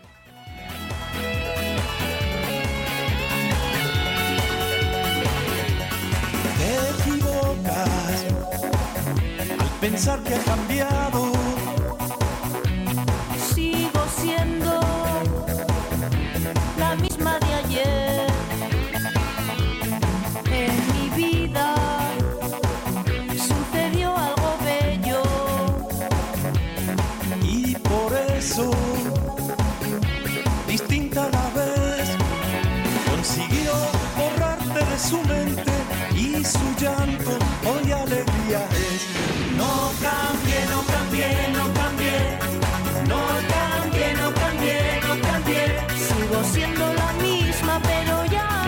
solo cantaba ella, fíjate. No cantaba el que- Leonardo Dantes. Leonardo Dantes, claro, claro, fíjate. Mi, mi cerebro había eliminado a Leonardo Dantes de la ecuación del no cambié. Tamara la mala, se decía, que os acordáis, porque había otra Tamara que era la buena. Claro, por eso tuvo que cambiar de nombre, porque perdió el juicio por, por el uso de Tamara. Tamara la mala, ahí está. Eh, vamos a saltar, vamos a pasar a Amanda, porque va a cerrar Menchu con la protagonista que ha inspirado este Tú antes molabas de cantantes polémicas. Amanda, ¿con qué cierras rápidamente? Pues chicos, yo cierro con, con una mujer, es una rapera muy polémica, fue Gata Katana, desgraciadamente está muerta y de la cual se hicieron murales en Madrid que el ayuntamiento pues quiso borrar, donde aparecían ella, y aparecía Federica Montseny, en fin, vamos a escucharla. No camelo perfume de Nina Ricci, sin más del libro de la Silvia Federici. Será mejor que traten mejor esas bichis, no sea que de repente me escuchen y se compinchen. Os lo tengo dicho, os lo dejo hecho al punto. La teoría King Kong no apunta, facilito tronco. Deja de poner impedimentos, deja de ser un experimento. Déjame ser otra cosa que no sea un cuerpo. Deja de follarme con los ojos ya de paso cuando paso por la calle sola en todo momento porque me cago en todo. Yo, en pleno siglo XXI, que tenga que venir la Ana, rebatía Freud. La tradición es larga desde Nietzsche hasta Unamuno, de Aristóteles a Darwin, desde Franco hasta Rajoy. De aquellos barros, estos lodos, sé por dónde voy, que las cosas no han cambiado demasiado a día de hoy. Ya, haciéndome kit train, alojar candy, modus operandi, rayados, escampados, rollo funky. Del demonio. Eres la que Aquí está, murió con 25 años de un shock Sí, anafiláctico. muy joven, Qué muy joven, muy joven. Gata Katana. Hay un documental que se llama Eterna, que es de Juan Manuel Sayalonga, para quien quiera saber más sobre ella, y está. ¿Cómo aman los pobres? Tiene, tiene un poemario, ¿no? También, o no sé si Sí, son canciones sí, sí. llevadas a... Hombre, a mí me gusta más como rapera, ¿eh? Pero bueno, sí, sí. Ah, Pues mira, no la conocía. Gata Katana, nos lo apuntamos. Y ahora sí, Menchu cierra con nuestra protagonista de esta noche. cierto con la recién y tristemente fallecida Sinead O'Connor, que sí, efectivamente tuvo esa polémica por romper aquel, aquel retrato del Papa, pero claro, no lo rompió de una manera baladí. El motivo que había detrás es que en su momento ella, que la canción que vamos a escuchar, que es Fire of Babylon, eh, denunciaba, se atrevió, bueno, se atrevió, no, fue valiente o, o tuvo sentido común de denunciar los abusos sexuales infligidos por parte de la Iglesia Católica, que en Irlanda, en su país de origen, fueron, pues como sabéis, bastante sonados. Vamos a escuchar la canción.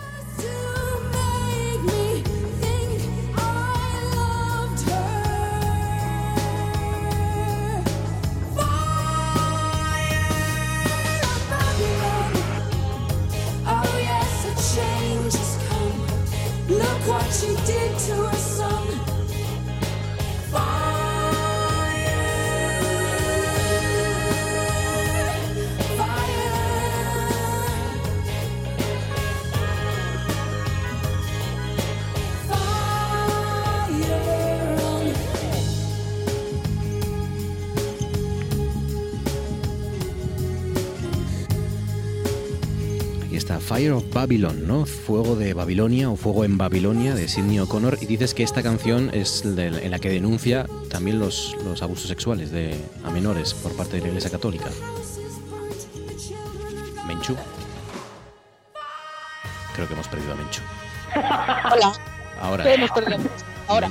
Ahora estás. Que, que veáis el videoclip. Que el videoclip es muy potente.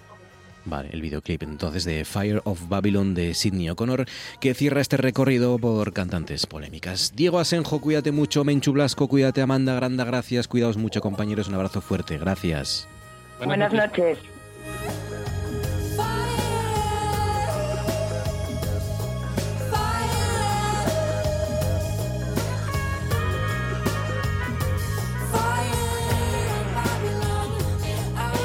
Dejamos la música y vamos con literatura, pero seguimos hablando de grandes mujeres.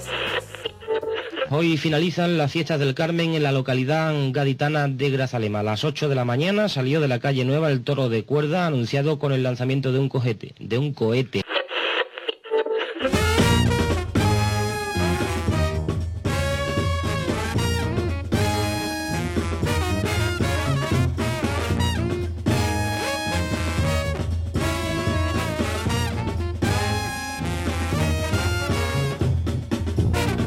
Espacio para los libros desde ahora y hasta que acabe esta temporada de verano con las amigas y la amiga Mónica Iglesias de la librería La Habitación Propia en la calle Celestino Junquera número uno en Gijón. Mónica, buenas noches. Hola, buenas noches. ¿Cómo estás, Mónica? ¿Qué tal? ¿Bien? Bueno, sí, muy bien. Justamente hoy me pilláis por la calle, ¿eh? espero Ah, que bueno. tengáis buena... Nada, no bien. interfiera mucho el sonido ambiente. De momento suenas perfectamente. Casi suenas mejor que, los, que las que estaban antes, que estaban en casa. O sea que esto, esto nunca Bueno, se mejor. sabe, nunca se sabe. Bueno, para el que no lo sepa, eh, la habitación propia es una librería de autoras, fundamentalmente de escritoras, ¿no? Sí, sí, es una librería especializada en escritoras. De hecho, la única que hay actualmente en Asturias. Ahí está. Y, y hoy nos vas a traer dos autoras con dos libros. Y la primera es, fíjate, yo creo, yo diría que uno de las de los éxitos más rutilantes, ¿no? De los últimos Sí. años en lo que a literatura se refiere, masculina, Sí, femenina, de todo Mario. color, tamaño y forma. Pues sí, la verdad que es un libro que mucha gente ya conocerá, pero que yo pensaba que no podía dejar de recomendar porque me, me ha fascinado. Entonces, aunque no sea ninguna novedad la que la que voy a descubrirle a, a los lectores, sí que me parece que tenía que, que tenía que hablar de él. Hablamos Que de, es el mira, retrato de casada de Maggie O'Farrell. otra mujer, otra irlandesa, Maggie O'Farrell, que, que primero escribió esta historia que también fue con la que, ¿no? Eh, la que apareció, hizo su un poco aparición. gran público, ¿eh? Mm, eh, con. Hamnet, ¿no? Que iba de. Shakespeare, puede ser, de un joven Shakespeare, Sí. ¿no? Sí, Hamnet. Y ahora saca este El retrato de casada. sí, también una novela histórica, con una ambientación histórica, en este caso en el Renacimiento italiano, ambientada en Florencia, ambientada en Ferrara, y es la historia de Lucrecia de Borgia, que es una niña perteneciente a la nobleza, que se casa pues eh, muy joven, a la edad de 15 años, y, y que al año de casada pues va, va a fallecer. En torno a ese acontecimiento ella elabora, bueno, pues, pues la novela, articula la novela. Ujú. Eh, ¿qué, qué tiene de, de distinto? ¿Qué- ¿Por, por qué está eh, triunfando tanto, teniendo tanto éxito? ¿Por qué gusta tanto el retrato de casada? ¿Por qué Pues gusta mira. tanto Maggie O'Farrell en general? Sí, sí. Pues yo creo que gusta, gusta, o a mí en particular me gusta, porque ella es capaz de situarte en la época que, que está que está recreando e incluso llevarte a la moral de esa propia época, ¿no? Vemos muchas veces novela histórica que es simplemente trasladar los parámetros actuales a otra época diferente. Claro, claro, y además es verdad Y- que estamos cansados de, caso- de- de sí. historias de, y de ver todas esas épocas a través de los ojos de los hombres, ¿no? Bueno, por supuesto. Mm. La historia en sí de una niña que con 15 años la casan con un hombre de, de más de 30, que la sacan de su hogar en, en- en Florencia, que la llevan a un estado militarizado y la aíslan completamente, ¿no? Pues en sí eh, tiene muchos ecos actuales también. Y luego mm, el personaje de Lucrecia te conquista pues por esa arrogancia y por esa inocencia que tiene a la vez, ¿no? Es, es, es un personaje literario para mí excepcional. Y luego Mario Farrell tiene la cualidad de que no dejas de leer una novela.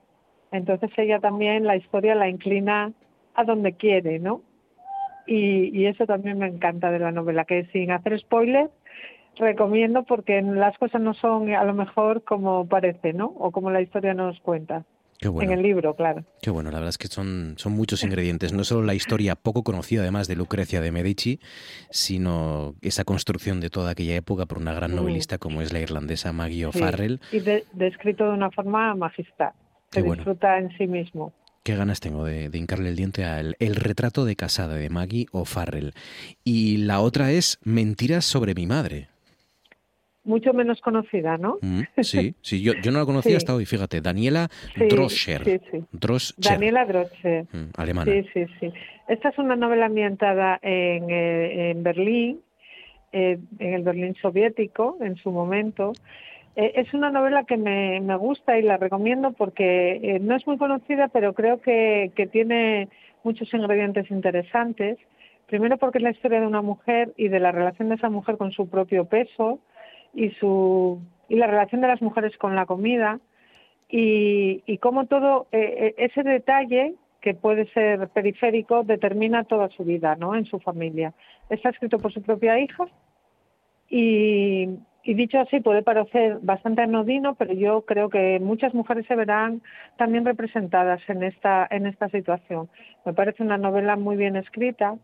También es un fresco de la vida en, en, en, el, en, Europa del Este en un momento determinado, antes de la caída también incluso de, del muro y luego posteriormente. Y bueno, me, me pareció bien. Ahora en vacaciones que probamos cosas nuevas, me pareció una novela interesante para conocer nuevas, nuevas promesas de, de la literatura. Qué curioso, qué curioso. Mentiras sobre mi madre, o sea que la, la historia de, de, una infancia en Alemania durante los años 80 y, y esa obsesión... Bajo, ¿eh? esa obs ¿Que me escuchas un poco bajo, me dices? Sí. A ver, Vaya, espera, sí. ahora, ahora te subimos, no te preocupes. Eh, eh, Mónica. Y que decía que, que eh, eh, es una historia aparentemente habitual que ya podíamos leer, ¿no? Una, una infancia en Alemania, años 80, eh, pero lo que cambia es esa obsesión del padre sobre todo, ¿no? Y, y por el sobrepeso de la madre y por el peso de la, de la protagonista, en este caso, a su alrededor. Sí, es, es, esa obsesión del padre que encubre en realidad una relación desigual de, de violencia simbólica hacia la madre. Claro. Es muy interesante esto, porque eh, realmente las frustraciones del padre, y muchas veces están presentes así en la sociedad, las proyecta sobre ella, ¿no? Si él no tiene éxito es porque no tiene a su lado una mujer como él considera que tiene que tener, ¿no? Luego a lo largo de la novela tú vas viendo todos los méritos, todas las cualidades que ella tiene que ni ella misma puede puede ver, ¿no? Y, y también ves, en cierto modo, pues esa mediocridad del padre, ¿no? Que, que es al final la que determina que él no esté donde quiere estar, pero él es incapaz de verla. Ya digo por eso que me parece muy poliédrica la visión que tiene, ¿no? Muy, muy interesante, para muy compleja esa relación entre los personajes, pero a la vez muy amena, muy, muy fácil de leer, ¿no? Las dos recomendaciones que nos hace Mónica Iglesias desde la librería La Habitación Propia en la calle Celestino bajo, ¿no? Junquera. Ahora te subimos, Mónica, no te preocupes. Igual es el, el teléfono a lo mejor. Te decía que mm, esas dos recomendaciones, el retrato de casada de Mario Farrell, de Mario Farrell, y Mentiras sobre mi madre de Daniela Droscher, escrito de R-O-S-C-H-E-R. E Las dos recomendaciones de Mónica Iglesias de la habitación propia. Mónica, Mónica, cuídate mucho, un abrazo fuerte, gracias y hasta la semana que viene. Abrazo. gracias. Adiós. algo de lo que se iba a hablar durante muchísimos años. Y, y también, en tercer lugar, una cosa que voy a fondar un poco más en ella, que sería del, del Océano Índico, o sea, de- que afectó a varios países. Oye, un momentito, voy a cortar, por perdona. Un momentín, llámame dentro de un minuto. Es que el neno que está conmigo dice que tiene caca. Vale, perfecto. Perdona. En RPA. Noche tras noche. Con Marcos Vega.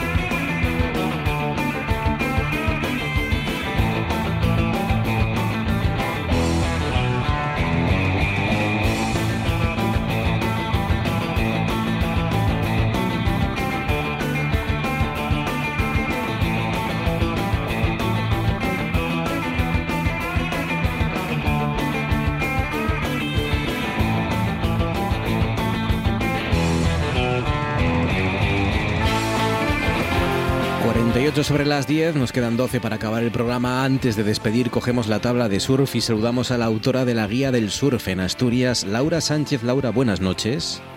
Buenas noches, Marcos, ¿cómo estás? Muy bien, ¿tú qué tal, Laura? ¿Has hecho mucho surf estos días? No mucho. Me siento un poco identificada con el paisano que hablaba antes, que decía que igual te tengo que cortar, que el no tiene caca. ¿Por qué? Pues, pues estoy en la misma situación, que tengo los míos por aquí y no sé yo si Ah, vale. acabar el programa. que tienes a los guajes por ahí, ¿no? Eh, Sí, sí.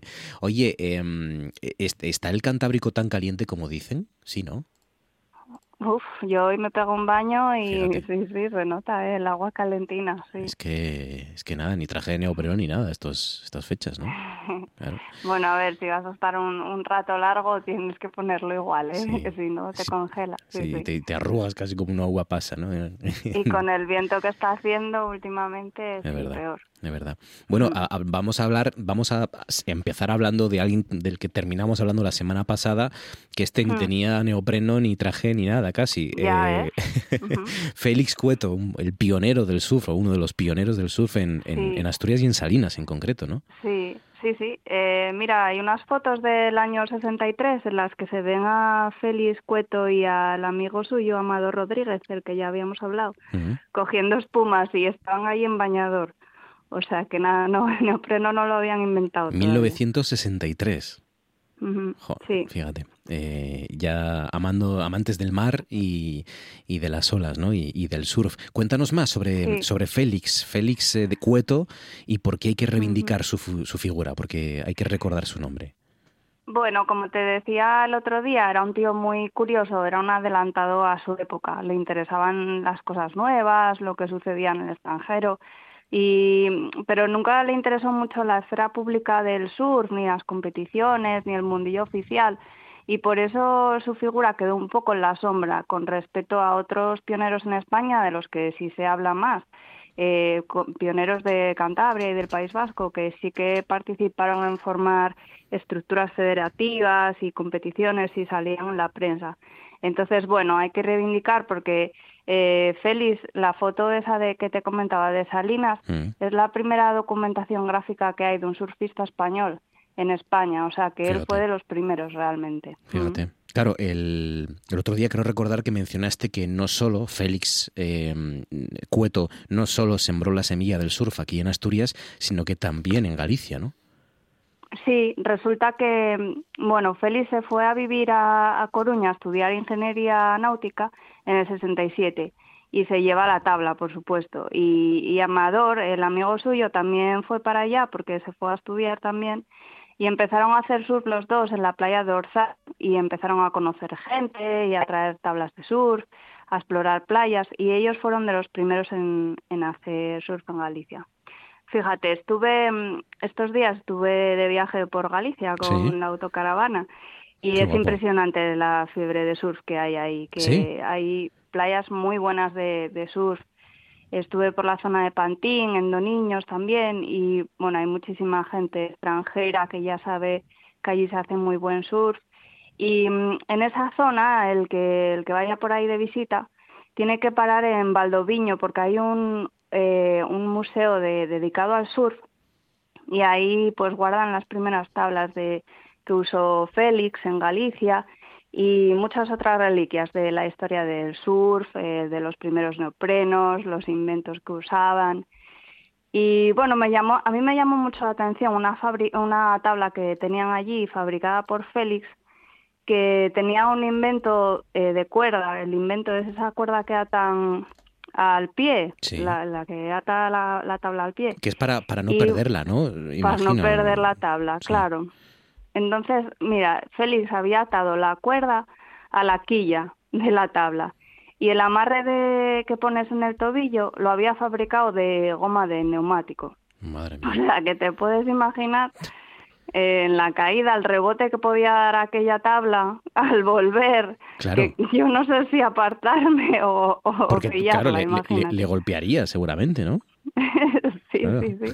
Claro, cuando se te escapa la tabla, sí, sí, de un golpe, luego como te venga con rebote, verás.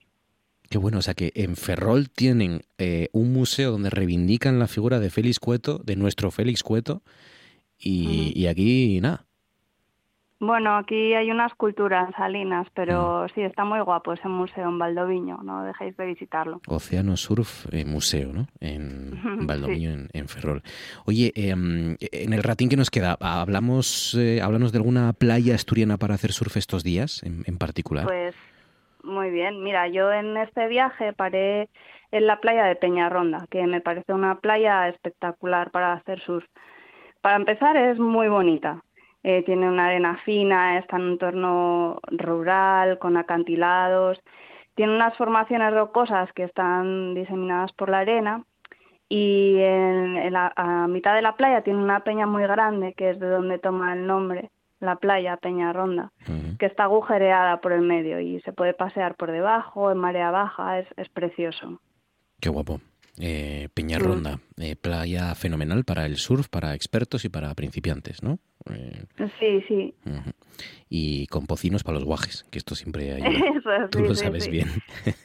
Sí, sí. Y en, y en cuanto al surf, Bueno, pues eh, se forman en Peñarronda se forman diferentes picos con rompientes de derechas e izquierdas y funciona en baja y en media marea. Y bueno, lo más destacable de Peñarronda es que, por un lado, es una de las pocas playas en Asturias que puede funcionar con vientos de nordeste, que son muy frecuentes en Asturias y suelen estropear las condiciones de surf, pero aquí se puede surfear con, con ese viento. Y por otro lado, una cuestión muy importante para los surfistas es que hay una corriente que discurre pegada al acantilado que es muy útil para situarse tras la rompiente casi sin remar. O sea, es una corriente que te chupa hacia adentro y hace que de dos remadas pues ya puedas alcanzar eh, la rompiente y eso está muy guay porque bueno si Te cansas estás menos, claro. muy en forma pues estás está Mm. fenomenal te cansas menos, puedes estar más rato, ¿no? Disfrutando de las, de las olas. claro entrando y saliendo Oye, ya, ya que decías que has estado viajando por furgoneta, de los que viajan en furgoneta, ¿es un buen lugar también? Sí, a mí, a mí me gusta mucho quedarme allí para, para pernoctar y también para estar de paso, porque, eh, bueno, y suele haber bastante tránsito de furgos, ¿eh? Ya si pasas por allí lo vas a ver. Eh, tiene dos aparcamientos eh, que son bastante amplios, además. Uno está en la parte baja de la playa y otro eh, en el acantilado derecho. Y bueno, que tiene unas vistas impresionantes. Si os quedáis ahí en el acantilado que no haga mucho viento, pues está fenomenal. Y luego la playa en sí tiene muchos servicios, tiene baños, agua potable, merendero, hay dos, eh, hay dos campings en las inmediaciones, tiene una escuela de surf también, o sea que bueno, está fenomenal para la gente que haga surf y que viaje en autocaravana, es una playa muy recomendable. Pues ya saben, tanto si les gusta el surf como si nos están visitando eh, estos días, están por Asturias, que yo sé que muchos de ustedes son oyentes, digamos, ocasionales, porque eh, vienen por aquí, ponen, están en el coche o están en el hotel o en el o en la casa rural y, y ponen la radio asturiana para que les recomendemos cosas. Bueno, pues miren, eh, Peñarronda es un buen atractivo, una playa con muy buenos servicios y muy bonita también para hacer surf o para ir a pasar el día directamente. Que ya ven que la semana que viene va a hacer bueno. Laura Sánchez es la autora de la guía del surf en Asturias. También no se pierdan la guía, tanto si les gusta el surf como directamente si les gustan las playas. Laura, cuídate mucho, amiga. Gracias y hasta la semana que Muchas viene. gracias, Un abrazo Marcos. fuerte. Un abrazo. Gracias. Nos vamos antes portadas.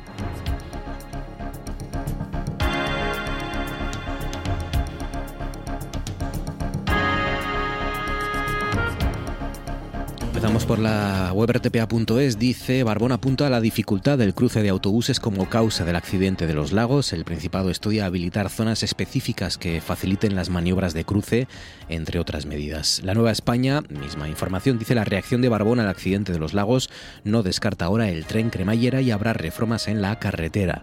Dice Asturias es la comunidad del norte de España más rezagada en innovación. El comercio titula El Principado convoca a los técnicos para reforzar a corto plazo la seguridad del acceso a los lagos. Dice los turistas vuelven a los lagos sin miedo. Y añade también Los Ángeles de Covadonga, los primeros en llegar al lugar del accidente. Y por último, La Voz de Asturias, que titula en su edición digital Asturias estudia nuevas medidas para reforzar la seguridad en el acceso a los lagos. Barbón apunta a la opción de que se habiliten más espacios claros. Dice Asturias, líder del norte de España en turismo rural. Los seis hospitalizados por el accidente de autobús en Covadonga siguen estables. Añade también, Asturias encabeza la bajada del paro. En julio en España 1.484 desempleados menos. Ahora sí, con las noticias, con las principales informaciones que nos deja este miércoles, marchamos.